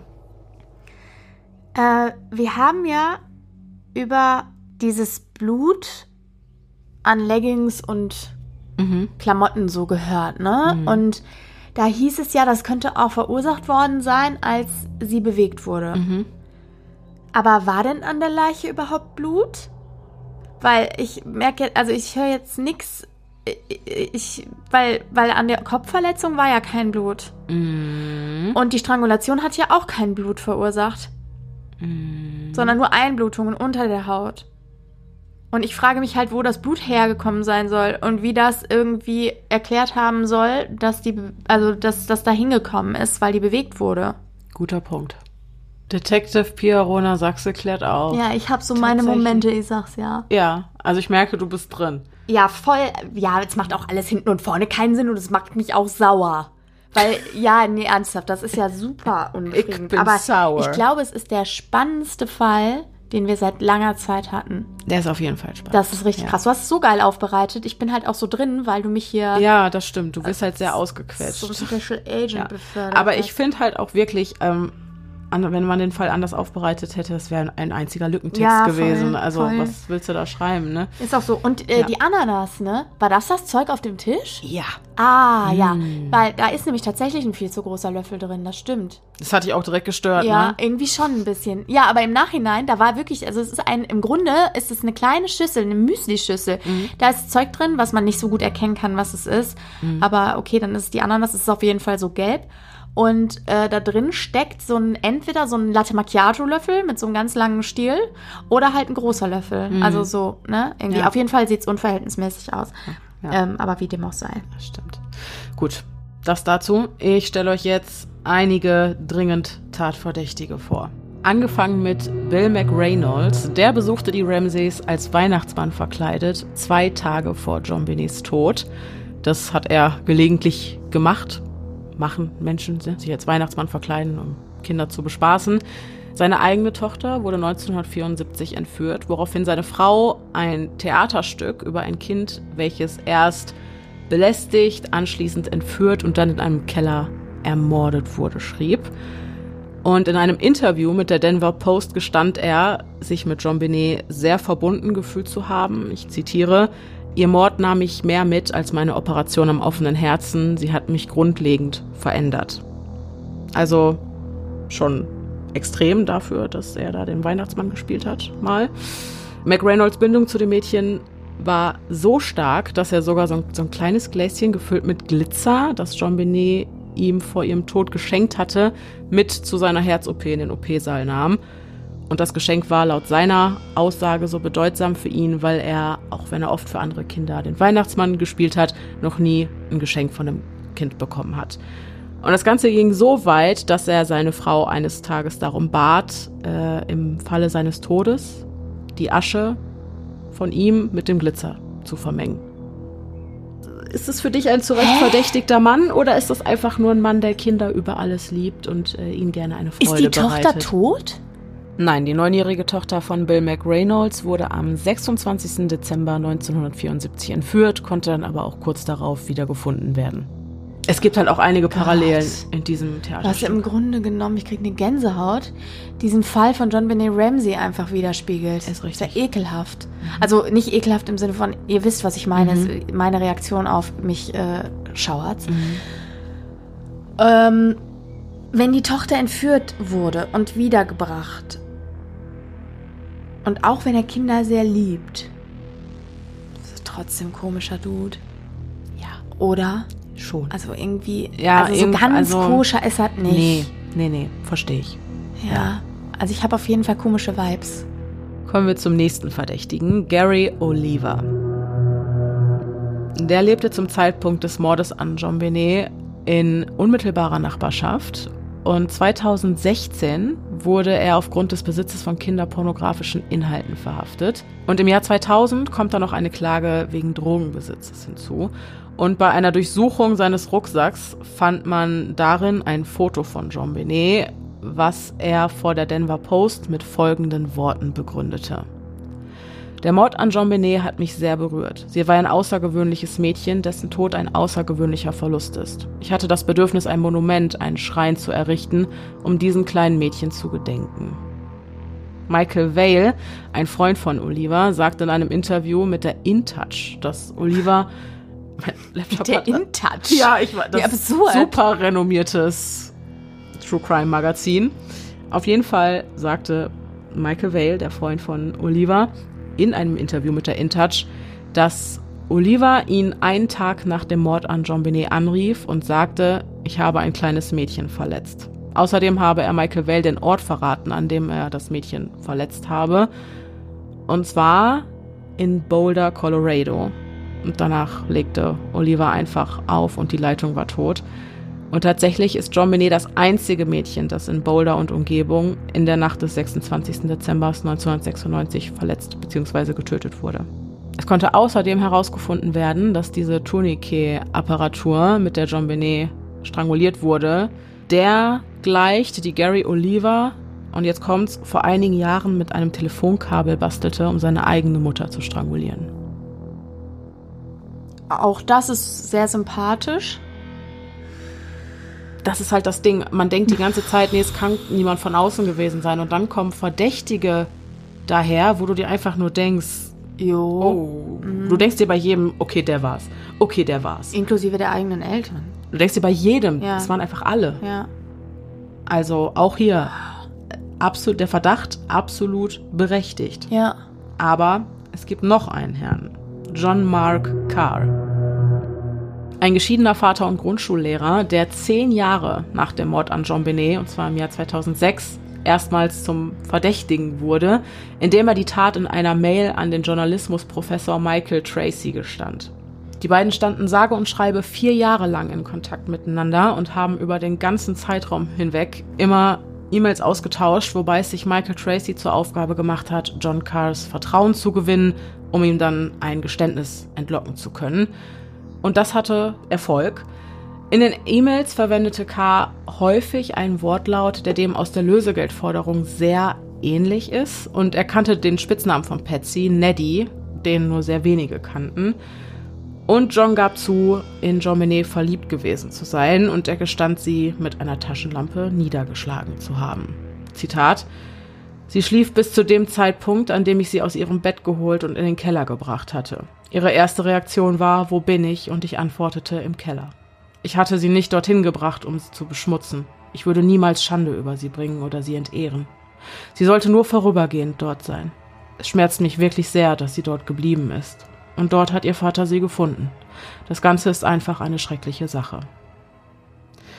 Am 16. August 2008 konnten John Carls Spuren dann nach Bangkok zurückverfolgt werden, denn er war zuvor nach Thailand ausgewandert, um einer Anklage wegen des Besitzes von Kinderpornografie zu entgehen. Allerdings führten alle weiteren Ermittlungen gegen K wegen des Mordes an John Benet ins Leere und auch die DNA-Spuren, die in der Unterhose von Benet gefunden werden konnten, die stimmten mit keiner DNA dieser Männer überein Genauso wenig wie mit der DNA von Patsy, John und Burke, Ramsey oder sonst irgendeinem aus der Datenbank. Schön ist mhm. das. What? Also, wie du schon sagst, es war jeder. Es und offensichtlich war es aber niemand. Also, äh, hä? Und mhm. einer gesteht es sogar? Nach vier Jahren Bearbeitung, ne? Ja, gut, mhm. aber er gesteht es und trotzdem führen die Ermittlungen ins Leere. Mhm. Ja gut, wenn er ein Alibi hatte, wenn er zu der Zeit überhaupt nicht im Land war oder so zum ja. Beispiel, dann wird es ja schon schwierig. Ja, schon, Und es ist schon. keine Seltenheit. Äh, ich finde das ja gut zu hören, ja. dass es in Amerika nicht nur um Staatsanwaltschaft, Staatsanwaltschaft und ich verknacke alle geht, mhm. sondern dass da überhaupt Ermittlungen stattfinden. Das finde ich ja schon toll. Ja. Also, dass es nicht reicht zu sagen, ich gestehe und dann wirst du verknackt, ja. sondern dass da auch ja. tatsächlich. Ich meine, es kommt ja häufiger vor, dass Leute, warum auch immer, Taten gestehen, die sie ja, überhaupt nicht begangen haben. Ja, ja. ja, und es ist halt extrem ärgerlich, dass diese DNA-Spuren niemandem zugeordnet werden können. Mhm. Und deswegen würde ich gerne nochmal ausführlicher über das Problem mit den DNA-Spuren sprechen. Die Untersuchungsergebnisse oder eher das Ausbleiben von Untersuchungsergebnissen veranlasste den Experten der DNA-Analytik Dr. Lee nämlich zu einem Experiment, bei dem er nachweisen konnte, dass selbst an Unterwäsche, die bis zum Zeitpunkt des Abstrichs noch original verpackt war und nur mit sterilen Handschuhen angefasst wurde, DNA-Spuren fremder Menschen gefunden werden konnten. Okay. Jetzt mal von Unterwäsche, die nicht in Plastik verpackt ist, sondern irgendwo an einem Bügel in irgendeinem Geschäft hängt, ganz, ganz zu schweigen. Ja, genau. Klar. Weiter konnte nachgewiesen werden, dass ein DNA-Transfer sogar beim Wäschewaschen stattfinden kann. Es konnten außerdem weder an der Taschenlampe noch an der Legatur des Tourniquets Fingerabdrücke oder DNA-Spuren nachgewiesen werden, was im Fall von zweiterem extrem seltsam ist und es würde im Falle eines Eindringlings darauf hindeuten, dass der Täter extrem sauber gearbeitet hat. Mhm. Weil eine Taschenlampe, das ist eine glatte Oberfläche, die lässt sich noch leicht reinigen irgendwie. Aber eben dieses Seil, was an Schnürsenkel erinnert, also und dann noch diese Knoten, die gemacht wurden, dass bei dieser Aktion, bei dem Gefummel, dass da keine Spuren hinterlassen werden, das ist schon recht beachtlich und da muss echt sauber gearbeitet worden sein oder eben mit Handschuhen. Mhm. Aufgrund seiner Experimente ist Dr. Lee auf jeden Fall der Überzeugung, dass es sich bei den gefundenen DNA-Spuren keinesfalls um bedeutsame Beweise handelt, die für die Theorie des Eindringlings sprechen, sondern halt vielmehr um einen Artefakt, der die Ermittler in die Irre geführt hat. Doch haben die DNA-Spuren und die Tatsache, dass man sich dadurch erstmals auf potenzielle Verdächtige außerhalb fokussiert hat, trotz des mangelnden Fortschritts in diesem Fall etwas bewegt. Und zwar entschuldigte sich die Staatsanwaltschaft von Boulder aufgrund der vielen auf einmal auftauchenden Verdächtigen erstmals bei den Ramseys, sie zu Unrecht beschuldigt zu haben, wenn auch nie offiziell, da es so begründete es die Staatsanwaltschaft in einer Pressekonferenz am 13. Oktober 99 nicht genügend Beweise gegeben habe, um offiziell Klage gegen die Ramseys erheben zu können. Für den Fall, dass wir in irgendeiner Weise dazu beigetragen haben, dass Sie im Auge der Öffentlichkeit an dem Mord Ihrer Tochter beteiligt waren, möchten wir uns entschuldigen. So heißt es in der Entschuldigung von der Staatsanwaltschaft an die Ramseys. In der Pressekonferenz klingt es außerdem so, als hätte sich die Grand Jury im Rahmen einer Abstimmung gegen eine Anklage entschieden. Am 25. Oktober 2013 kommen dann aber plötzlich wichtige Dokumente an die Öffentlichkeit, aus denen ganz eindeutig hervorgeht, dass die Jury sehr wohl für eine Anklage der Ramseys gestimmt hat. Dass die Meinungen von Staatsanwaltschaft und Jury in diesem Fall derartig auseinandergehen, wurde während der Pressekonferenz vom Vorsitzenden Staatsanwalt Alex Hunter, also vor der Öffentlichkeit, verschwiegen. Aber warum? Man könnte ja Schmiergeld? Jetzt, ja, man könnte jetzt wieder munkeln, weil es sich bei den Ramseys um eine einflussreiche Familie handelt. Ja, genau, das meine ich ja, Schmiergeld. Ja, aber there's more. Okay. Am 6. August 1998 tritt Detective Steve Thomas aus dem polizeilichen Dienst für das Boulder Police Department und damit auch aus den Ermittlungen im Fall John Benet Ramsey zurück. Und dafür hat er gute Gründe. In einem Interview sagt er, dass der Polizeiarbeit Steine in den Weg gelegt wurden, wo es nur ging. Das Sammeln von Hinweisen sei verweigert worden, Durchsuchungsbefehle wurden nicht erlassen und Tatsachen verdreht. Die Ermittlungen hätten damals eindeutig ergeben, dass es sich bei der Autorin der Lösegeldforderung um Patsy handele.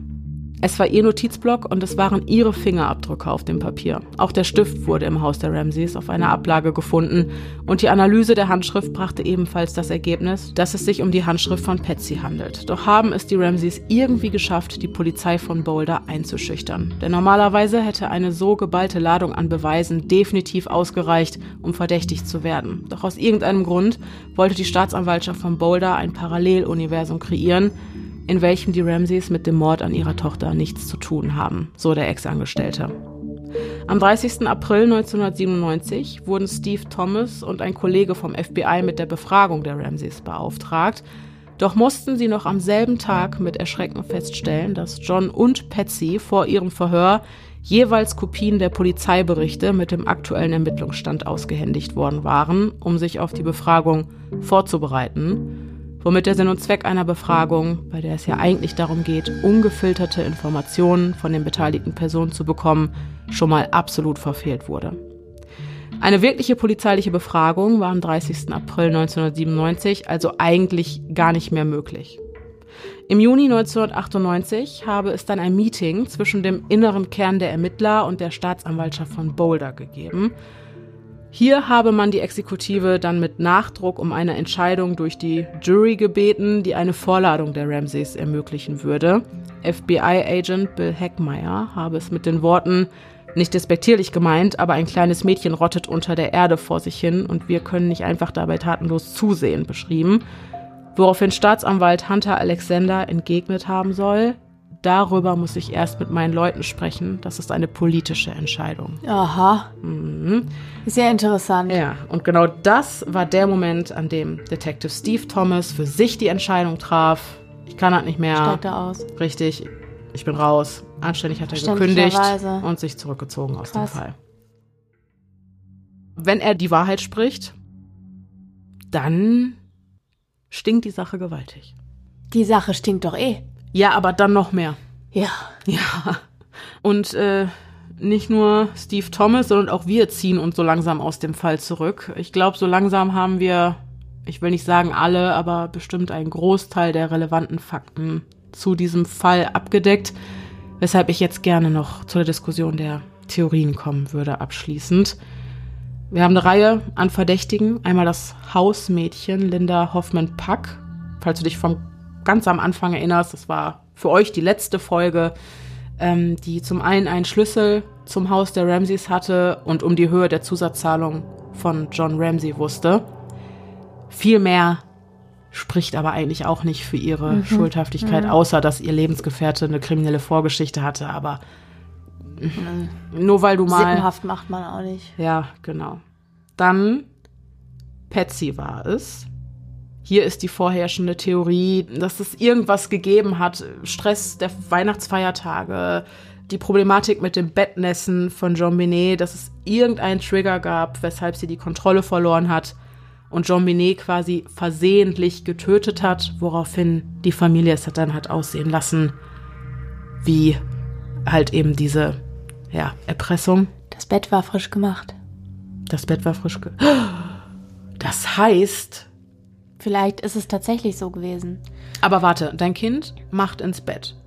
Du machst das Bett und dann rastest du völlig aus. Ich, Und ganz, erschlägst ich dein kann mir Kind? das, weiß Gott, nicht Du hattest ja vorstellen. eh gesagt, dass du der Überzeugung bist, dass Patsy Ramsey die Wahrheit spricht und Äh, nee, das habe ich nicht gesagt. Ich habe so. gesagt, dass ich der Überzeugung bin, dass Patsy Ramsey wirklich ehrlich Trauert. und wahrheitsgemäß trauert und bestürzt ist über den Tod ihrer Tochter. Das bedeutet Okay, aber nicht, das- dass Patsy ah. Ramsey nichts damit zu tun Okay, hat. das schließt eine Affekttat nicht aus. So. Okay. Und wenn dann nämlich John sich eingeschaltet hat und das Ganze hat mit vertuschen wollen, Mhm. dann hat er zu ihr gesagt, pass mal auf, du schreibst jetzt hier einen Brief. Äh, diese Erpressungsgeschichte. Mhm. Ich trage das Kind in den Keller. Als er wiederkommt, stellt er fest, das Kind lebt noch. Und dann bastelt er, weil er ganz offensichtlich der abgefucktere von beiden ist, Ja, dieses Strangulat, hätte ich fast gesagt. Strangulat, Sorry. ja. Ähm, dieses Tourniquet. Und er drosselt das Kind. ja. So. Er kommt wieder hoch, sagt, Patsy es ist erledigt. Patsy hat den Brief geschrieben, legt ihn auf die Treppe Mhm. und der Rest ist Geschichte. Okay. Ja. Eine. T- Eine Theorie. Und das Bett ist gemacht, weil Patsy hat nämlich auch das Bett gemacht. Stimmt. Weil sie hat ja da reingenässt. Ja.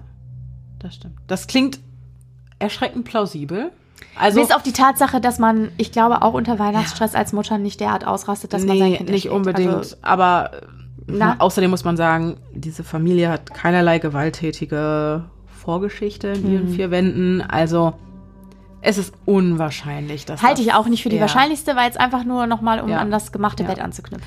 Außerdem, also Patsy hat ja unheimlich viel Liebe, Zeit, Mühe in John Benet gesteckt. Also das war ja wirklich ihr Goldstück. Ich halte das auch nicht für die wahrscheinlichste das- Theorie. Also wirklich nicht. Also ich glaube auch, es muss schon ein wirklich eindeutiges Motiv geben, Mhm. wenn du dein eigenes Kind, also ich glaube das nicht. Ich Aber äh, das wäre halt diese, ich sag mal, es würde die Theorie unterstützen, wenn man jetzt sagt, sie war's, Mhm.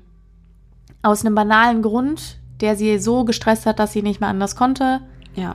Ähm, wie es dann hätte gelaufen sein können. Ja, So. ja, ja. Eine andere Alternative ist natürlich, dass es John war, aus welchen Gründen auch immer. Vielleicht kommt da auch wieder die sexualisierte Gewalt ins Spiel.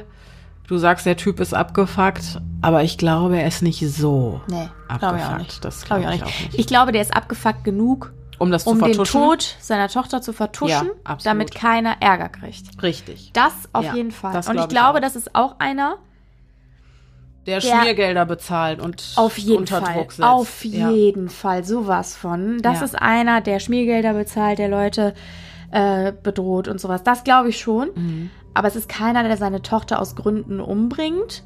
Also planmäßig oder auch außerplanmäßig oder Mhm. so. Glaube ich nicht. Vor allem ist der viel zu beherrscht. Das heißt, so eine, so eine Übersprungsreaktion hätte der auch gar nicht gebracht. Ja. Das glaube ich Das nicht. Das stimmt. heißt, er müsste schon ein Motiv gehabt haben, um sein Kind zu töten. Der hatte aber viel zu viel Interesse an seiner heilen Familie. Aufgrund dieser, äh, diesem Interesse an der heilen Familie hat er ja auch Schmiergelder bezahlt Mhm. und geguckt, dass er die Polizei irgendwie unter Kontrolle kriegt. Sollte es denn so sein. Mhm. Aber ähm, ja, also ich glaube auch nicht, dass der irgendwie Die treibende Kraft Nein, war da. auf gar keinen ja. Fall. Ja. Auf gar keinen Fall. Ich glaube, also davon bin ich überzeugt, dieser Mord ist innerhalb der Familie passiert und das und die Eltern haben den vertuscht. Okay. Also sind die Oder anderen... ein Unfall oder wie auch immer. Also Ja. das, das Kind ist innerhalb der Familie am 26. Dezember verstorben Mhm.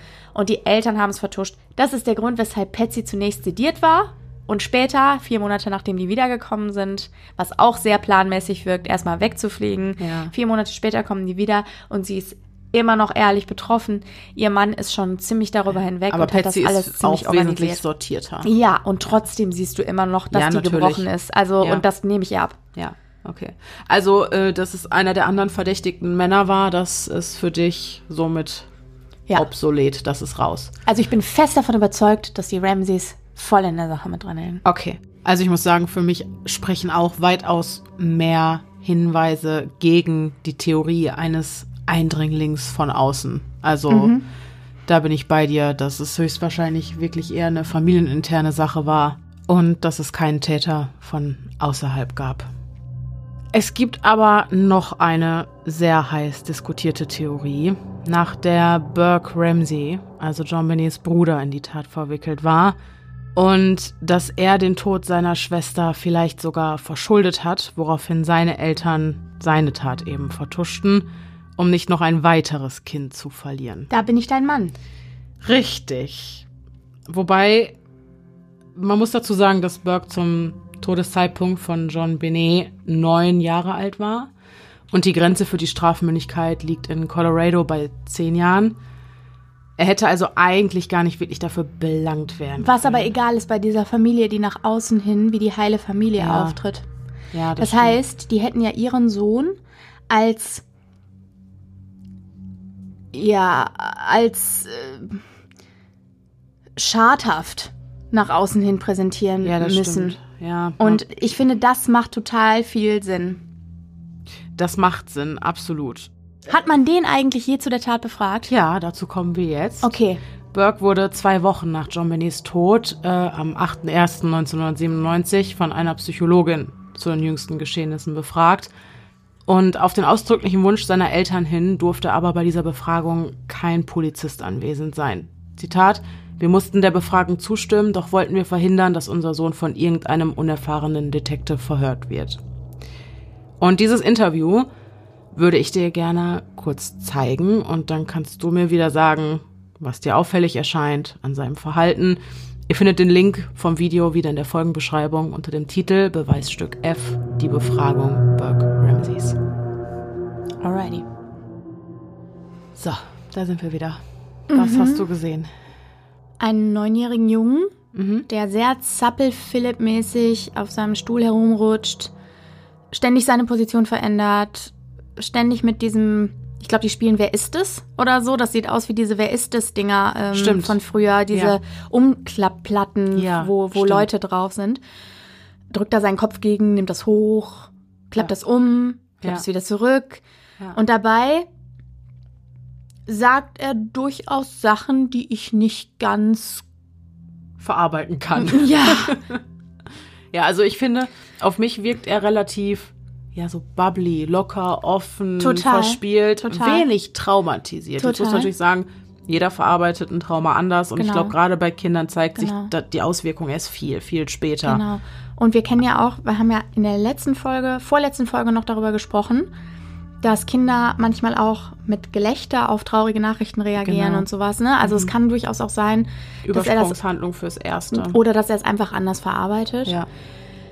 Aber ähm, also er sagt ja, ich, ich komme ja einfach dazu, so ein paar Sachen zu zitieren, die er so ja. sagt. Ne? Ja.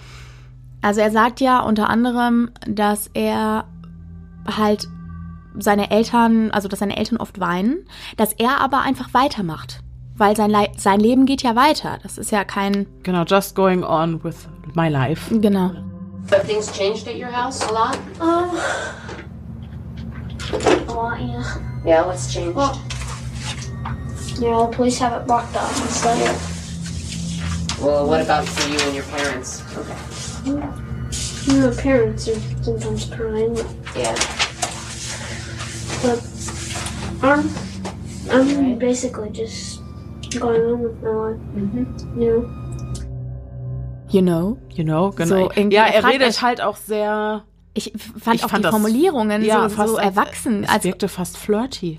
Ja, irgendwie Ja, schon. dieses, you know, just going on with my life. Ja, ja, you know? genau. Also ganz skurril. irgendwie schon skurril. Ne? Oder ich auch, Äh, er sagt dann ja auch später nochmal, klar, dass er zum Zeitpunkt, als er vom Tod seiner Schwester erfahren hat, in Tränen ausgebrochen ist, aber dass er jetzt einfach versucht, das zu vergessen, indem er halt Videospiele spielt. Ich meine, gut, ich Das- denke, viel andere Bewältigungsstrategien hat ein Kind einfach Das sehe nicht. ich auch so. Das finde ich auch nicht so bedenklich. Ja, aber halt dieses einfach weitermachen und versuchen, das Ganze einfach zu vergessen. Ja. Ja, aber vielleicht Ja. ist das auch etwas. Hm. Also ich sag mal, das ist ja schon eine Formulierung, die klingt recht erwachsen.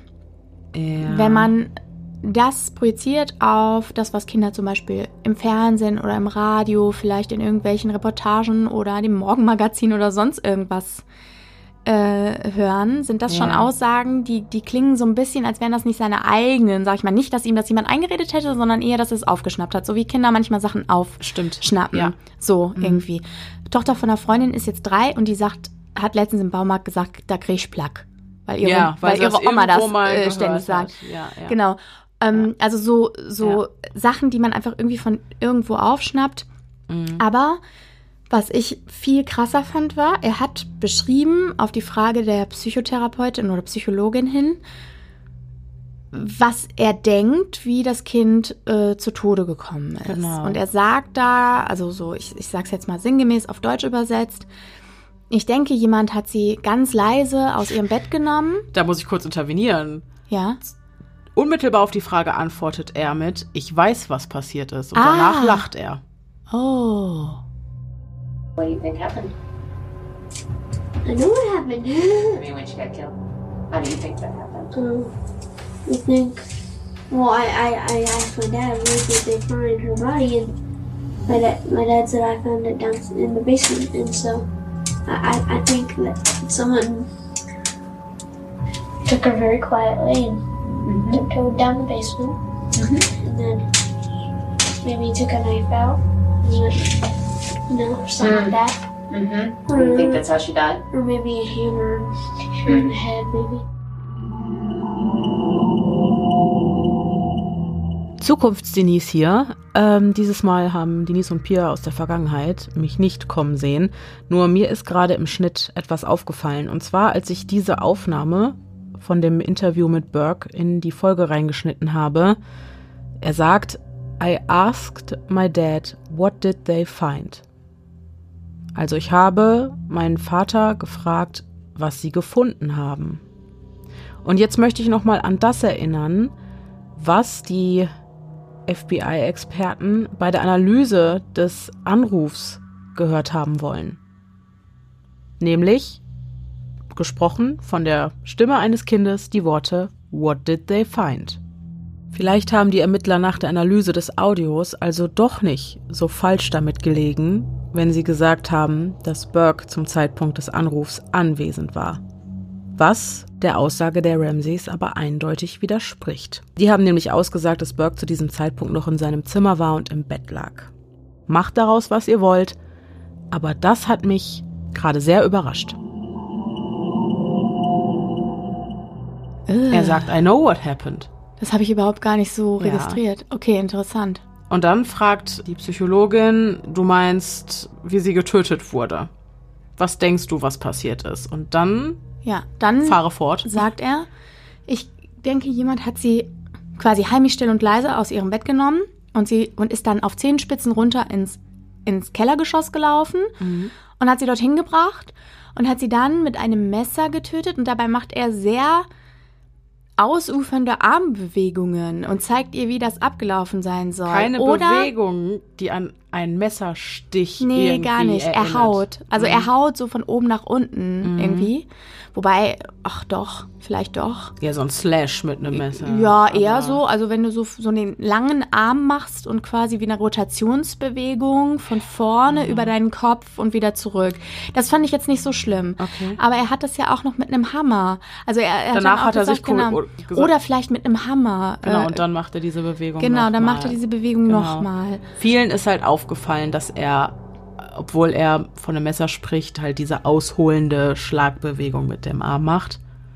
Wäre mir überhaupt nicht aufgefallen, weil ich finde, dass es auch zu einem, also dass es dazu passen würde, wie sich ein Neunjähriger, der sich vielleicht mit Videospielen unterhält und der vielleicht mit seinen Freunden irgendwie Soldat gespielt hat oder sowas ja, also Kinder schon mal machen, weiß ich nicht. Ähm, wo das irgendwie dazu passt. Also ich würde nicht an einen Neunjährigen den Anspruch stellen, dass er eine Stichbewegung korrekt ausführt. Ja, gut. Würde ich überhaupt nicht. Ja. Weil woher soll er das ja, denn haben? Das also stimmt, ja. Klingt äh, plausibel. Aber auch, ich fand diese ganze Frage-Antwort-Sache auf jeden Fall an dieser Stelle sehr bizarr. Also gerade sein, ich weiß, was passiert ist. Und er sagt das Mhm. mit so einer lockeren Gelassenheit, sage ich Und er mal. hat ja vorher auch noch gefragt, sie hat ja gefragt, hast du irgendwelche Geheimnisse? Genau. Und er hat gesagt, ja klar habe ich Geheimnisse. Und dann hat sie gesagt, äh, nee, und er hat gesagt, ja klar habe ich Geheimnisse. Aber wenn ich welche hätte, dann würde ich sie dir nicht sagen. Richtig. Und dann hat sie gesagt, warum nicht? Ich bin doch die, diejenige, der du am besten Geheimnisse erzählen kannst. Oder irgendwie so. Ja. Und dann hat er nur gesagt, ja, weil es Geheimnisse sind. So do you feel like you're pretty safe? Yeah, Yeah? You ever worry about it? not really. No? I'm usually just playing my Nintendo. Yeah. Any secrets, do you think? Um, I probably do, but I don't really remember them. Yeah. If I did remember any, I don't think I'd tell you. Why not? I'm a good person to tell secrets to. because they're secrets. That's true. Auch das wirkt flirty übrigens.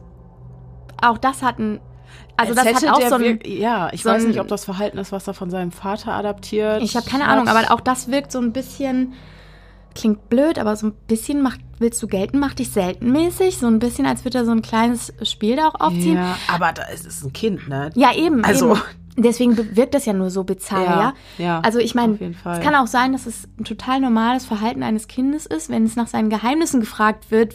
Nein. Aber- also das ist auch Experten und Expertinnen Okay, auf jeden okay. Fall aufgefallen. Ne? Das sind nicht Sachen, die ich jetzt gerade, also mir ist es auch aufgefallen, aber auch Experten und Expertinnen haben sich dazu geäußert Okay. und eben gesagt, dass es schon auffällig ist. Okay. Was auch auffällig ist, ist ähm, seine Antwort auf die Frage, hat sich zu Hause viel verändert? Dann sagt er, ja, sehr viel. Und dann fragt die Psychologin weiter, was hat sich verändert? Und dann zählt er auf, ja, weiße Polizei sperrt Sachen ab Mhm. und weiß ich nicht. Meine Eltern weinen viel. Ja, das äh, sagt er an dieser Stelle nicht Ach mal, so, okay. sondern schon dachte, davor. Ja. Bei der Beantwortung dieser Frage fokussiert er sich auf jeden Fall lediglich auf rein sachliche Dinge, merkt aber kein einziges Mal an, dass seine Schwester fehlt. Also die Mhm. emotionale Komponente fehlt komplett. Was sie auch die ganze Zeit tut, weil er ja auch sagt, I just keep going on with my life, you know. Richtig. So irgendwie. Ja. Und das Gleiche hat sich auch schon unmittelbar nach der Tat gezeigt, weil eine Stunde nachdem John Benets Leiche gefunden wurde, wurde Burke von einem Polizisten befragt und da hat sich Burke auch kein einziges Mal zu seiner Schwester geäußert oder irgendwie danach gefragt oder so. Also auch einfach gar nichts.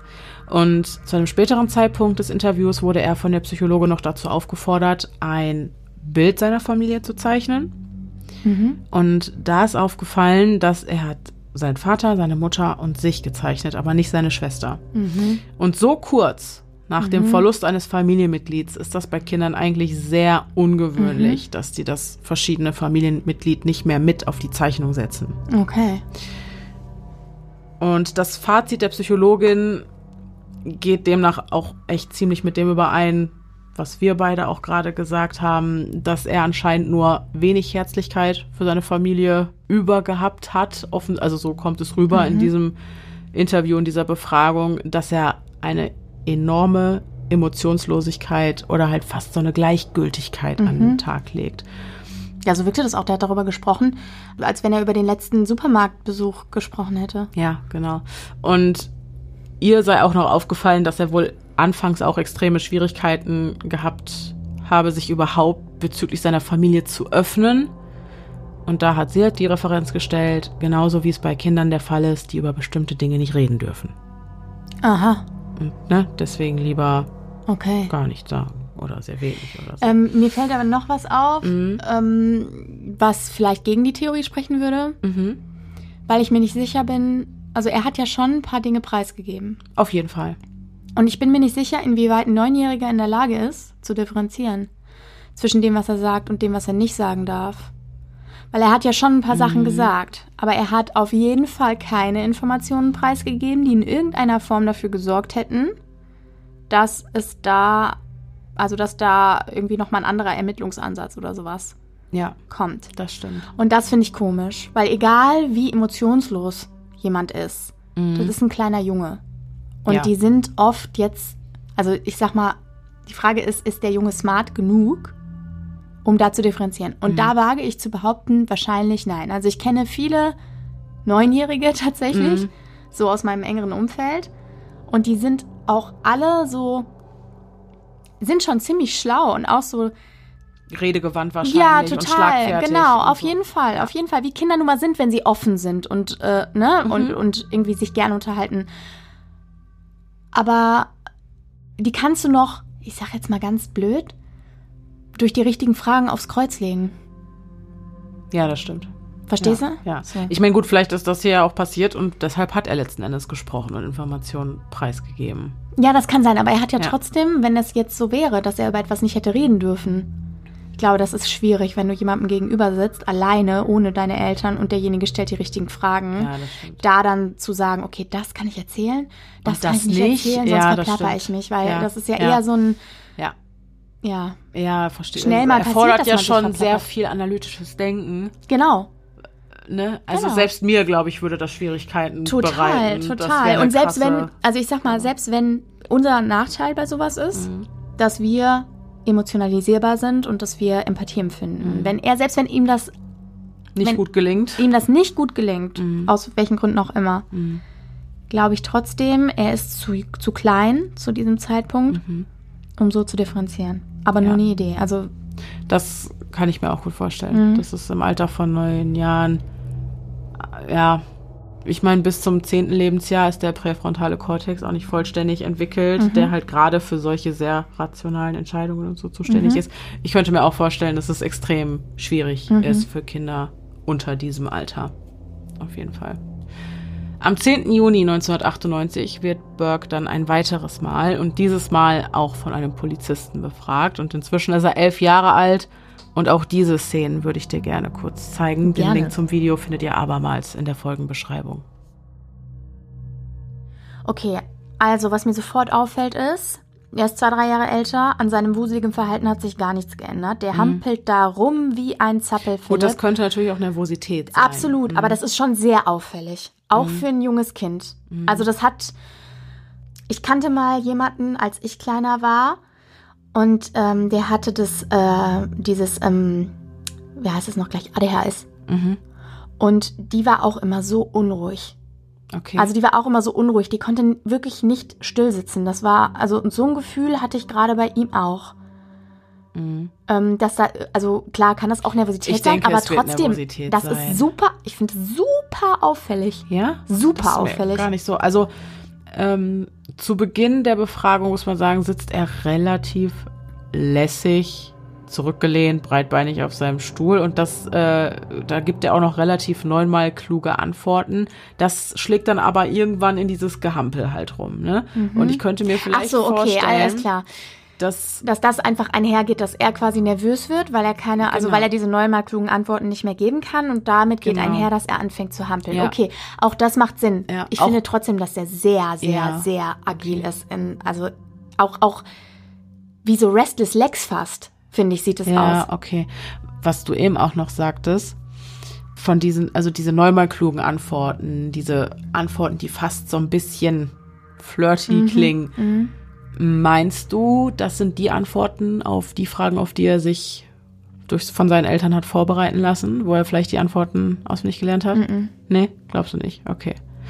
Er wird auch dieses Mal gefragt, ob er sich an irgendwas aus der Nacht erinnern kann, ob er irgendwas gehört hat, aber er sagt nach wie vor, er hat nichts gehört, er erinnert sich an nichts, was auch daran liegen kann, wenn man sich den Grundriss vom Haus nochmal anguckt. Also John Benets und Burkes Zimmer liegen wirklich an zwei komplett anderen Enden des doch sehr großen Hauses. Was jedoch auffällt, ist, er sagt sehr häufig äh, Worte wie never, always. Also immer Extreme. Niemals oder immer. Und Experten sagen, dass das eben Begriffe sind, die man verwendet, wenn man besonders überzeugend klingen möchte. Dass das so ein unterbewusster Ja, okay. Prozess ist. Macht, klingt sinnvoll, ja.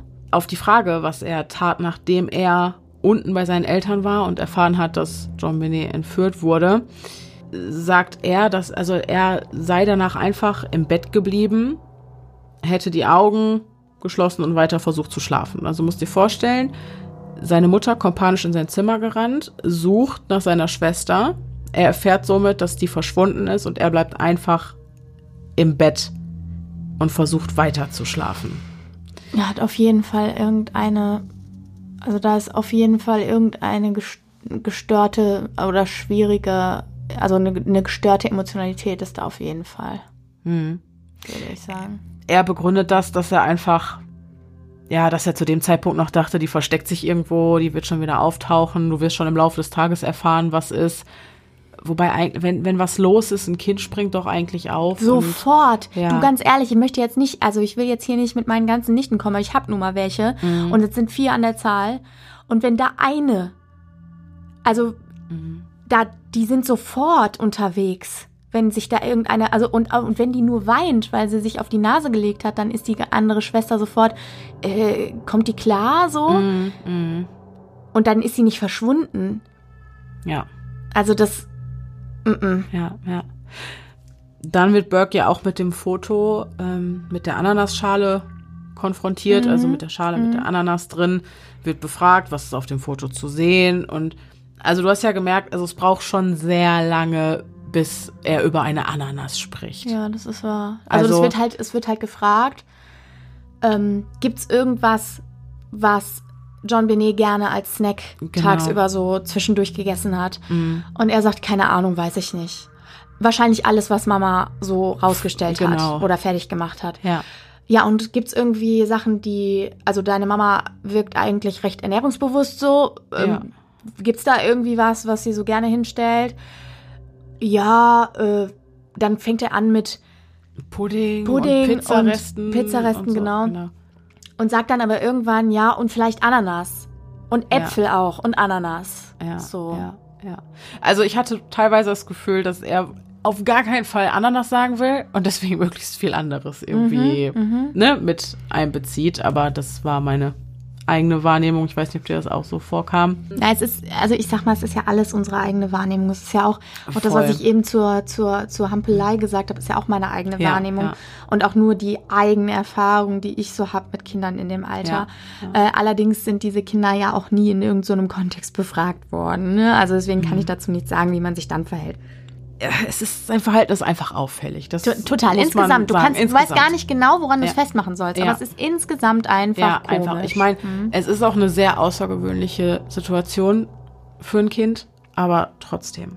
Die Frage ist, ob dieses Verhalten auch auffällig gewesen wäre, wenn es nicht in diesem Zusammenhang gewesen wäre. Und wenn wir nicht schon gebrieft wären mit so vielen Informationen. Das will ich einfach nur noch mal in den Raum stellen. Ja, das stimmt. Weil du weißt es nicht. Ja, wir vielleicht können das nicht mehr rückgängig machen. Zeige ich noch mal einer Person das Video.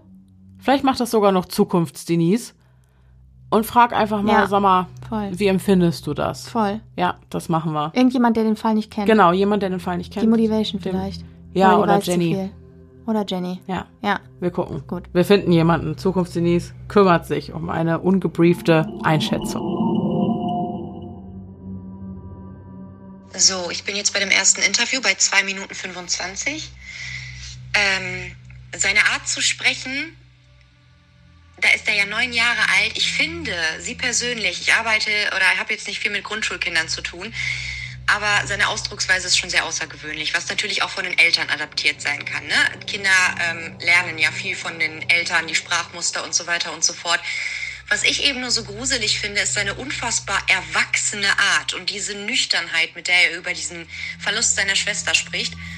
Ähm, zum einen könnte das halt einmal eine, eine normale Traumareaktion sein, würde ich sagen. Also ein Kind versteht das ja in dem Alter eigentlich nicht. Und ähm, dass er auch so plump darüber sprach, wo der Vater den Körper gefunden hat, wie er sich das ausmalt, dass sie eben in den Keller gebracht wurde, leise und dann mit einem Messer oder einem Hammer umgebracht wurde oder so. Das finde ich schon irgendwie gruselig für ein so kleines Kind. Und ähm, auch dieses I'm going on with my life, das ist auch etwas, das sehr erwachsen klingt. Also irgendwas ist da nicht so ganz koscher mit dem Jungen. Und ähm, da war ja auch dieser eine Kommentar mit dem, ähm, wie nüchtern er darüber spricht, obwohl seine Schwester 13 Tage zuvor eben aufgefunden wurde. Da würde ich, ich weiß nicht, ob ich auf dieses Merkmal so viel Wert legen würde, eben aufgrund dessen, dass das halt auch traumatisierend sein kann und Kinder bei Traumata auch äh, meist so nüchtern darüber sprechen. Würdest du jetzt beispielsweise auch mit einem ne, hier Triggerwarnung, sexueller Missbrauch beziehungsweise sexualisierte Gewalt im Kindesalter, würdest du mit einem kleinen Mädchen darüber sprechen, was der Mann gemacht hat oder sowas, würde sie wahrscheinlich auch nüchterner darüber äh, besprechen, als ein Teenager, der schon weiß, was da eigentlich passiert ist. Weil die Kinder das ja gar nicht verstehen können. Und das finde ich ziemlich interessant. Okay, das ist jetzt ein Impulsgefühl, weil er von dieser Beerdigung gesprochen hat, dass sein Papa auch meinte, sie ist jetzt im Himmel und ständig in Tränen ausbrach. Ich weiß nicht, ob er in Tränen ausbrach oder der Papa. Und ähm, gerade hatte ich so ein ganz komisches Impulsgefühl. Was ist, wenn es der Junge war, der das gemacht hat? Aus Eifersucht, weil die Schwester so krass im Mittelpunkt stand. Und die Eltern Wind davon bekommen haben und äh, dann eben selbst diesen Brief verfasst haben, um ihren eigenen Sohn zu schützen, damit er nicht in die Psychiatrie gesteckt wird oder so. Jetzt gibt's noch ein Argument, was mich noch mal oder eine Sache, die mich noch mal richtig umgehauen hat und die ich persönlich extrem schlüssig finde. Du erinnerst dich an Jean Benets punktförmige Ja. Wunden, die so aussahen, als wären sie durch einen Taser verursacht worden. Äh, Das konnte ja ausgeschlossen werden. Und du erinnerst dich auch an die Spielzeugeisenbahn. Jo. Burke wurde auch gefragt, ob er oft im Keller mit der Eisenbahn spielte, was er bejahte. Und jetzt würde ich dich bitten, dir Beweisstück G anzugucken und ihr genauso. Beweisstück G. Tatwaffe Modelleisenbahn. Okay, wow. Also äh, drei Bilder, ne?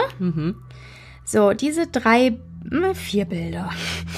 Äh, auf diesen vier Bildern sehe ich zum einen auf Bild 1 die Spielzeugeisenbahn. Das altbekannte Bild. ja. Genau, mit ihren losen Schienen. Auf Bild 2 sehe ich eine dieser losen Schienen an einer Hand ähm, und zwei Punkte, die in einem recht schlüssigen Abstand äh, nebeneinander in diese Hand gedrückt sind Ja. quasi. Also Ja. so wie so eine Markierung. Dann den Abstand zwischen diesen beiden Schienenpunkten. Das sind diese, also mit Punkten meine ich, das sind diese Da Anschlüsse, die, da werden wo die Schienen ineinander gesteckt, Dieses genau. Schlüssel-Schloss-Prinzip bloß immer zwei Stifte und die andere Schiene hat dann zwei kleine Ein- Löcher, wo diese Stifte so, rein genau. können. Und Ja, so werden genau. die aneinander gesteckt. Und diese Schiene, um die es geht, hat zwei von diesen Stiften. Also es ist eins, eins äh, von diesen Verbindungsstücken. Und das dritte ist dann noch ein, äh, das Bild von dem äh, Rückenbereich von John Benet mit diesen zwei Punkten, wo ich gesagt habe, es sieht verheilt aus. Ich würde das jetzt revidieren und würde sagen, es sieht aus wie ein, ein Punktbluterguss. Also ähm, wie eine Einblutung an diesen beiden Stellen, die aber nicht nach außen tritt. Also es sieht nicht aus, als wäre da Blut rausgekommen, sondern es sieht aus, als hätten sich unter der Haut quasi zwei kleine Blutergüsse gebildet. Da, das, ich bin mir sicher, ich sehe einen kleinen, krustigen Wundrand Am bei rechten. dem rechten Punkt. Ja, könnte sein. Der ist auch etwas größer. Genau. Auf jeden Fall sieht es aber so aus, ähm, oder wäre vielleicht schlüssig, dass das Kind mit diesem Ding gepiesackt worden ist, auf jeden Fall. Richtig. Und da liegt natürlich nah, also wir erinnern uns an die Sache mit dem Golfschläger, den John Benet einmal von Burke ins Gesicht gekriegt hat in der Vergangenheit. Dann diese Sache mit diesen Eisenbahnschienen und einer Verletzung, die definitiv danach aussieht, als ja, wäre John Benet eben mit dieser Eisenbahnschiene irgendwie gepiesackt oder verletzt worden. Und auch, dass du sagst, sie sieht schon verheilt aus. Es muss ja nicht im Zusammenhang mit der Tat stehen, das kann ja vorher passiert sein. Ja, ja, klar. Ich glaube, ein absoluter Großteil der Menschen, die über diesen Fall Bescheid wissen, die sind der Meinung, dass Burke John Benet im Affekt, nicht geplant, weil dazu sind Kinder im Alter von neun Jahren überhaupt nicht in der Lage, getötet hat. Und dass die Eltern die Sache vertuscht haben, Genau. um die heile Familie aufrechtzuerhalten und Genau. irgendwie ihrem Sohn dann wenigstens einen Ausweg aus der Nummer zu ermöglichen. Richtig. Und ich sage dir, das ist die Wahrheit. Und es könnte so ausgesehen haben, zum Beispiel, dass John Benet wurde ins Bett gebracht, Burke hat noch Ananas gegessen und hat ja auch noch irgendein Spielzeug zusammengesetzt. Vielleicht ist John Benet aber noch mal aufgestanden. Ihre Fingerabdrücke konnten nicht an der Schale gefunden werden, sondern nur die von Patsy und Burke. Hat, dann hat sich John Benet mit den Fingern vielleicht eine Ananas rausgeklaut, hat die gegessen, deswegen die Ananasfasern in ihrem Magen, woraufhin Burke vielleicht sich dachte, okay, jetzt reicht's, vielleicht zur Taschenlampe gegriffen hat. Und auch das wurde von Dr. Spitz in einem Experiment nachgestellt.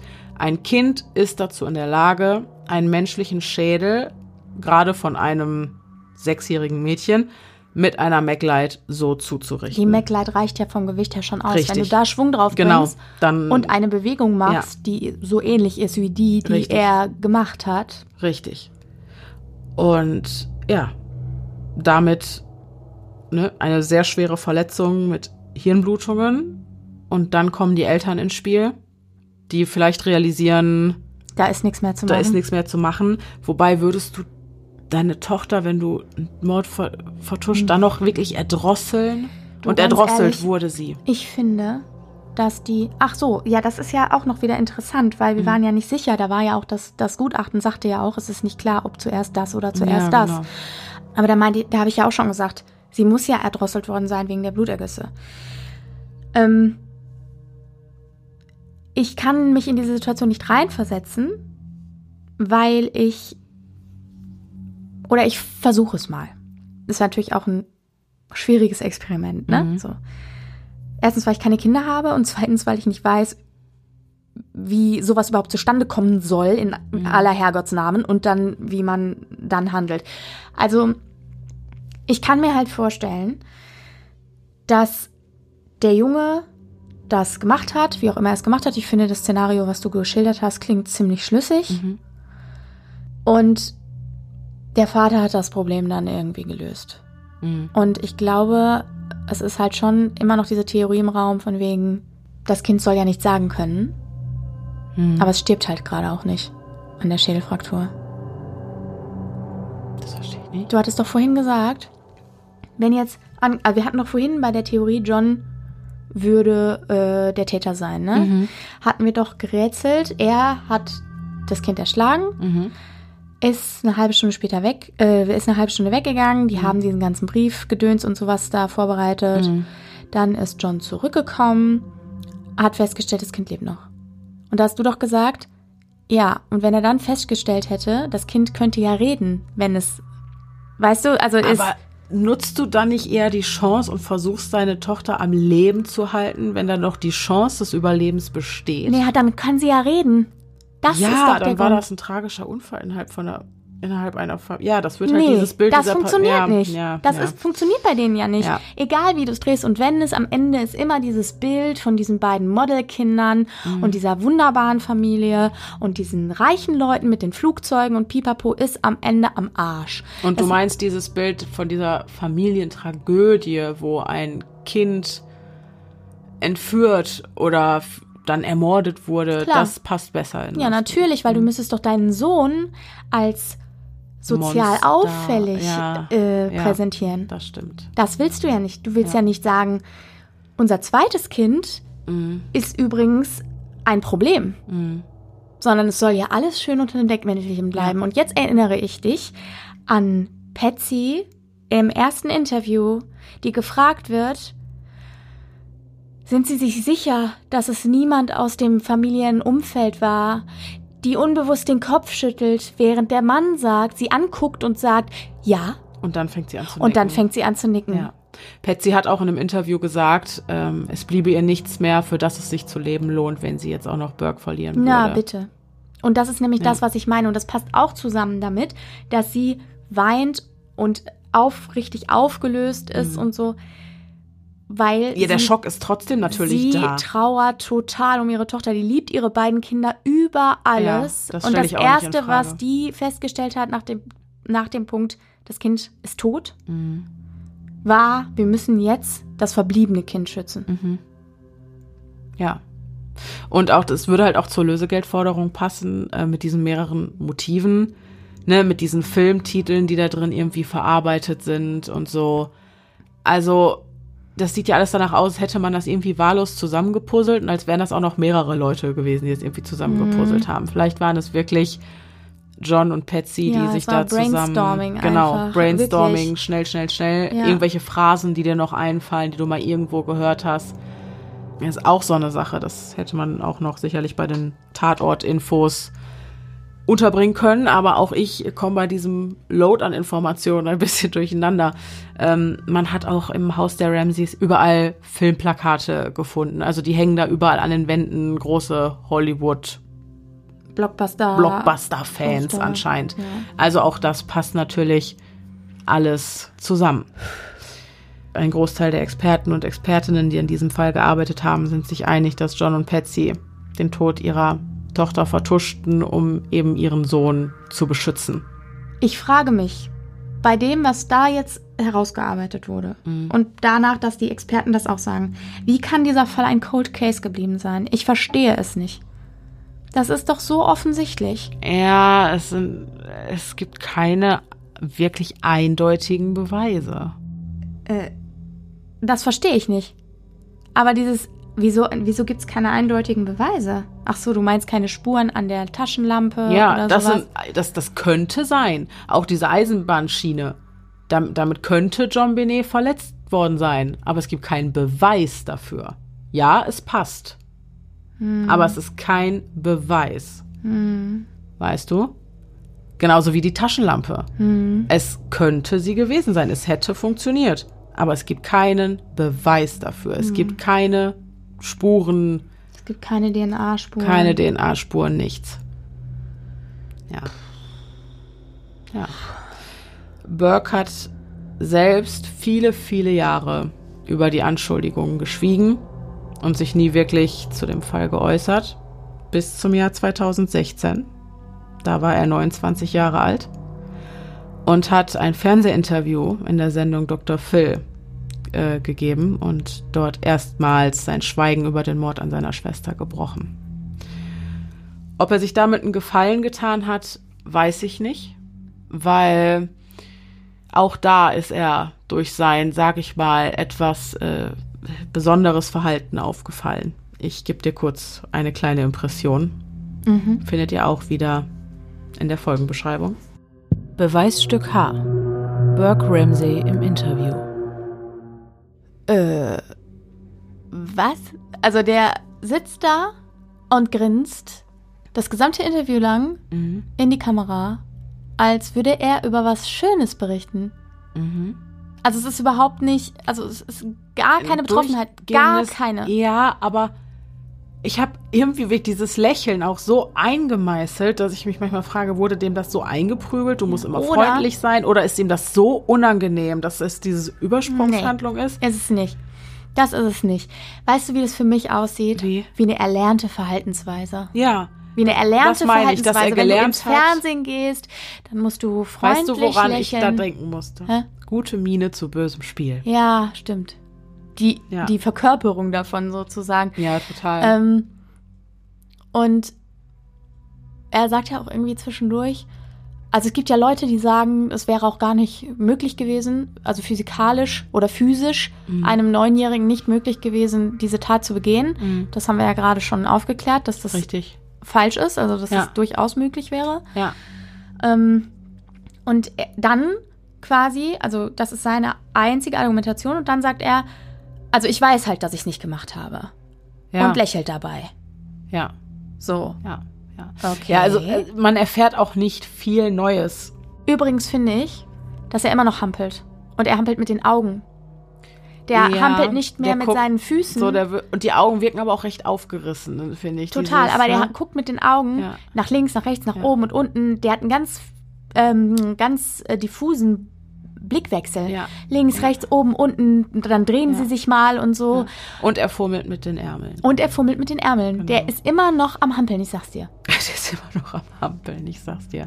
Ja, also wie gesagt, viele neue Informationen liefert dieses Interview nicht. Eigentlich nur das, was wir alles schon kennen. Er bleibt dabei, dass er seine Schwester zu, zuletzt lebend im Auto auf der Rückfahrt von der Familie White nach Hause gesehen hat. Das heißt, dass sie danach nicht nochmal aufgestanden ist und irgendwie zu ihm runterkam. Die Lösegeldforderung habe er selbst nie gelesen, was ich seltsam finde, weil ich glaube, wenn ein so enges Familienmitglied von mir ja auf diese Weise ums Leben gekommen wäre, würde ich mir doch auch diese ominöse Le Lösegeldforderung angucken. Vor allem, wenn ich ja überzeugt bin, dass die echt ist, dass es ein Eindringling hinterlassen hat. Also das äh, fand ich seltsam. 20 Jahre später begründet er die Tatsache, dass er zum Zeitpunkt des Notrufs, wo er halt auch schon wusste, dass seine Schwester verschwunden ist, einfach im Bett geblieben ist, damit, ja, dass er eigentlich eher Konflikt vermeiden wollte und ne, sich einfach also zurückgezogen hat. Jetzt klingt es schon ein bisschen danach, als hätte er wohl Angst gehabt. Das hat er in dem ersten Interview verneint. Gut, kleine Jungs, glaube ich, geben auch nicht gerne zu, dass sie Angst haben oder so. Zu der Ananas sagt er, dass Dominic gerne Ananas gegessen habe, dass er sich jetzt 20 Jahre später aber eben nicht mehr daran erinnern kann, ob an diesem Abend jetzt Ananas nochmal serviert wurde oder nicht. Nicht viel Neues, nur eben seine Verhaltensweise. Und also ich, ich finde es auf der einen Seite unfassbar mutig, sich 20 Jahre später nochmal vor die Kamera zu setzen, weil, also ich glaube nicht, dass der ein normales Leben haben konnte. Nee, ganz sicher nicht. Und nach 20 Jahren ebbt der Hype um diesen Fall und die ganze mediale Aufmerksamkeit vielleicht so ein bisschen ab. Und ein normales Leben ist wieder möglich. Und dann gehst du in die Medien und heizt die Sache wieder richtig an. Und auf der anderen Seite, wenn du es doch warst, warum sich dann, gerade dann, wo es ruhiger um dich wird, wieder vor eine Kamera setzen? ja, vielleicht, weil du es willst. Und so wie der Typ guckt. Meinst du? Ich weiß es nicht. Aber es ist doch, also irgendwas, also das stinkt doch zum Himmel. Entschuldigung. Das ist doch, also das kannst du doch, das riechst du von hier bis nach sonst wo. Also das ist doch nicht zu glauben. Der, also so spricht kein Mensch, der bei klarem Verstand ist oder in irgendeiner Form Empathie empfindet über seine tote Schwester. Es ist über 20 Jahre her. Egal. Jeder trauert anders. Ey, no. Sorry. Sorry, also, Also- da möchte ich mich wirklich weit aus dem Fenster lehnen und sagen, no, guckt's euch an, bitte. Und dann, also wirklich, also ich möchte jetzt hier niemand mal auf den Schlips treten, aber das kann ich mir nicht vorstellen. Wirklich, weiß Gott nicht. Und ich habe ja viel Verständnis für viele Dinge und auch, äh, auch ich habe ja auch in der ersten, im ersten Teil der Folge haben wir uns ja auch unterhalten über diese Golfschlägerattacke, wo ich noch gesagt habe, auch das, Das kann, kann passieren. passieren, ja. Also gerade wenn du, du hast sowas in der. Hand, ohne Ja. Scheiß. Ich kenne so Ja. viele, die sich halb die Augen ausgekratzt haben und so, ne? Mhm. Aber doch nicht so. Also ich muss ganz ehrlich sagen, ich könnte mir vorstellen, dass es im Affekt passiert ist. Ja, natürlich, der aber, wird das nicht geplant nein, nein, nein, haben. Aber ich bin wenn. bis jetzt ziemlich sicher.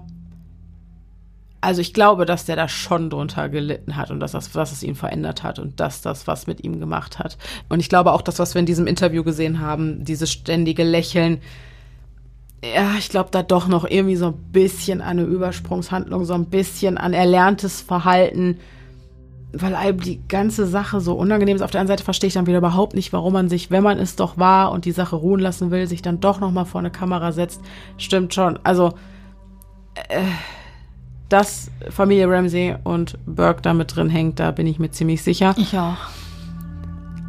Aber so ganz kriege ich es noch nicht gegriffen für mich, muss ich ganz ehrlich sagen. Und warum war das Bett gemacht?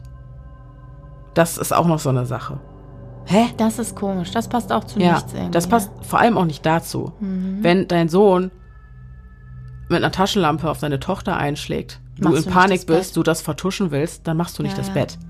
Egal, ob da vorher reingepinkelt wurde oder nicht. Also, das verstehe ich nicht. Und Es sei denn, er hat sie im Bett erschlagen. Ja, da hättest du doch irgendwo diese Laken gefunden. Mit irgendwas drauf. Ja. Wenn nichts drauf war, weil es keine Warum dann das Bett gab. beziehen? Übersprungshandlung.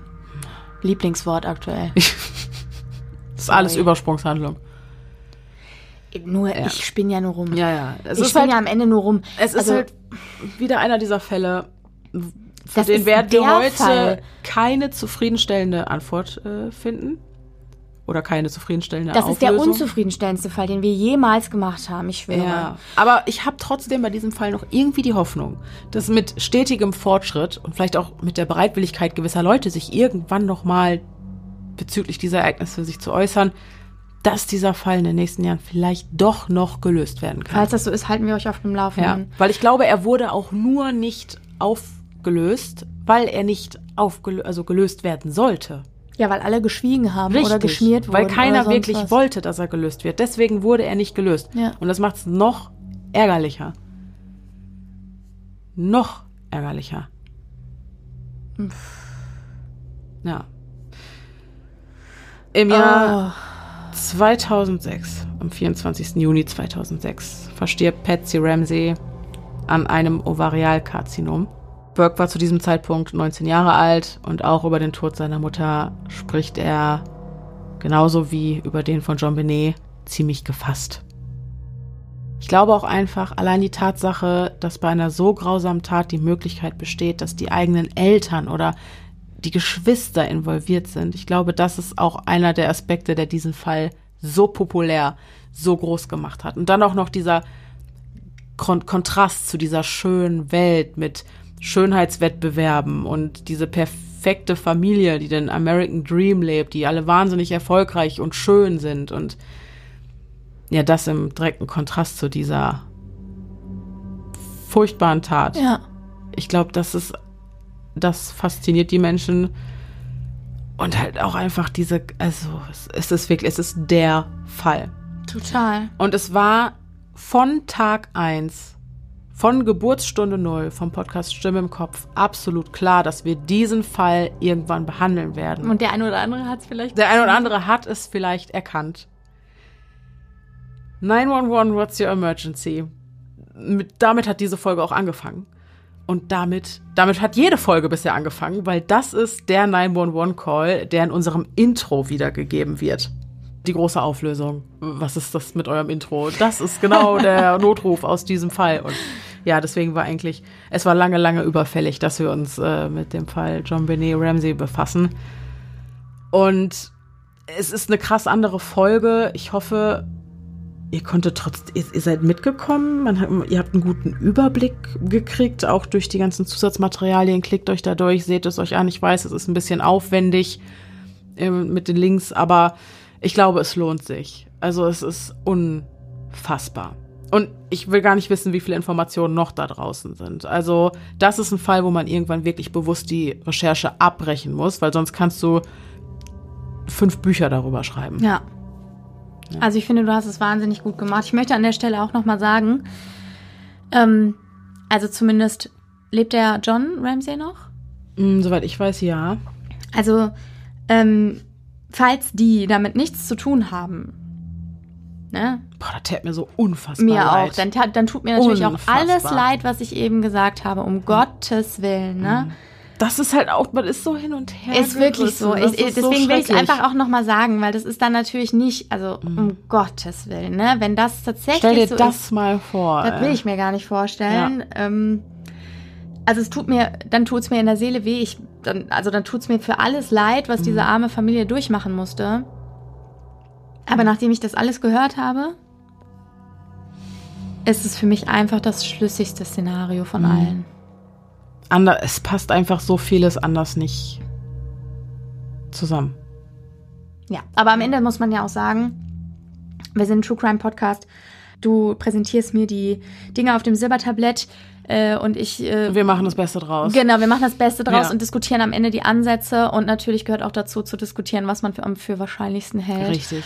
Eine eigene Meinung gehört einfach dazu. So, So, genau. ja, Aber ich möchte genau. trotzdem eben an der Stelle nochmal sagen, falls sie es nicht waren und oder nichts damit zu tun Ja. hatten, dann ist denen das Schlimmste widerfahren, was einem passieren kann. Ja. Und auch so ist denen das Schlimmste widerfahren, was einem passieren kann, Mhm. davon abgesehen. Ja. Und äh, genau, dann will ich nichts gesagt haben, aber Ja. es ist eben Diskussion, ne? Ja. Äh, John Ramsey ist übrigens aktuell 78 Jahre alt und Ah, ja. lebt noch in Nebraska Ja. in den Okay. USA. Wo wir gerade über Meinungen gesprochen haben, ich glaube, uns beide würde brennend interessieren, was ihr euch abschließend zu diesem Fall für eine Meinung gebildet habt. Total. Teilt uns das gerne auf Instagram mit. Podcast.stimme im Kopf heißen wir da. Ihr werdet zahlreiche Beiträge zu dieser Folge finden. Egal wo, kommentiert. Wir sind wahnsinnig gespannt, von euch zu lesen. So ist es. Und ich glaube. Boah, ich bin so gespannt, was ihr dazu zu sagen habt, ja, ne? ja. Äh, Ich stelle mir das auch Ja. vor, dass gerade bei diesem Fall diese Kommentarsektion, die wird, glaube ich, explodieren. Wahrscheinlich schon. Aber es ist auch gut so, weil ich finde, das ist ja auch, ist ja auch super kontrovers. Das ist ja Total. super kontrovers. Ja. Ähm, selbst die Theorien dann hinterher auszubreiten, ist ja schon super kontrovers. Allein für den Fall, dass dann niemand was mit zu tun hatte von Mhm. Ja. ne? Ja. Von der Ja, Familie. ja. ja. Voll. Ja.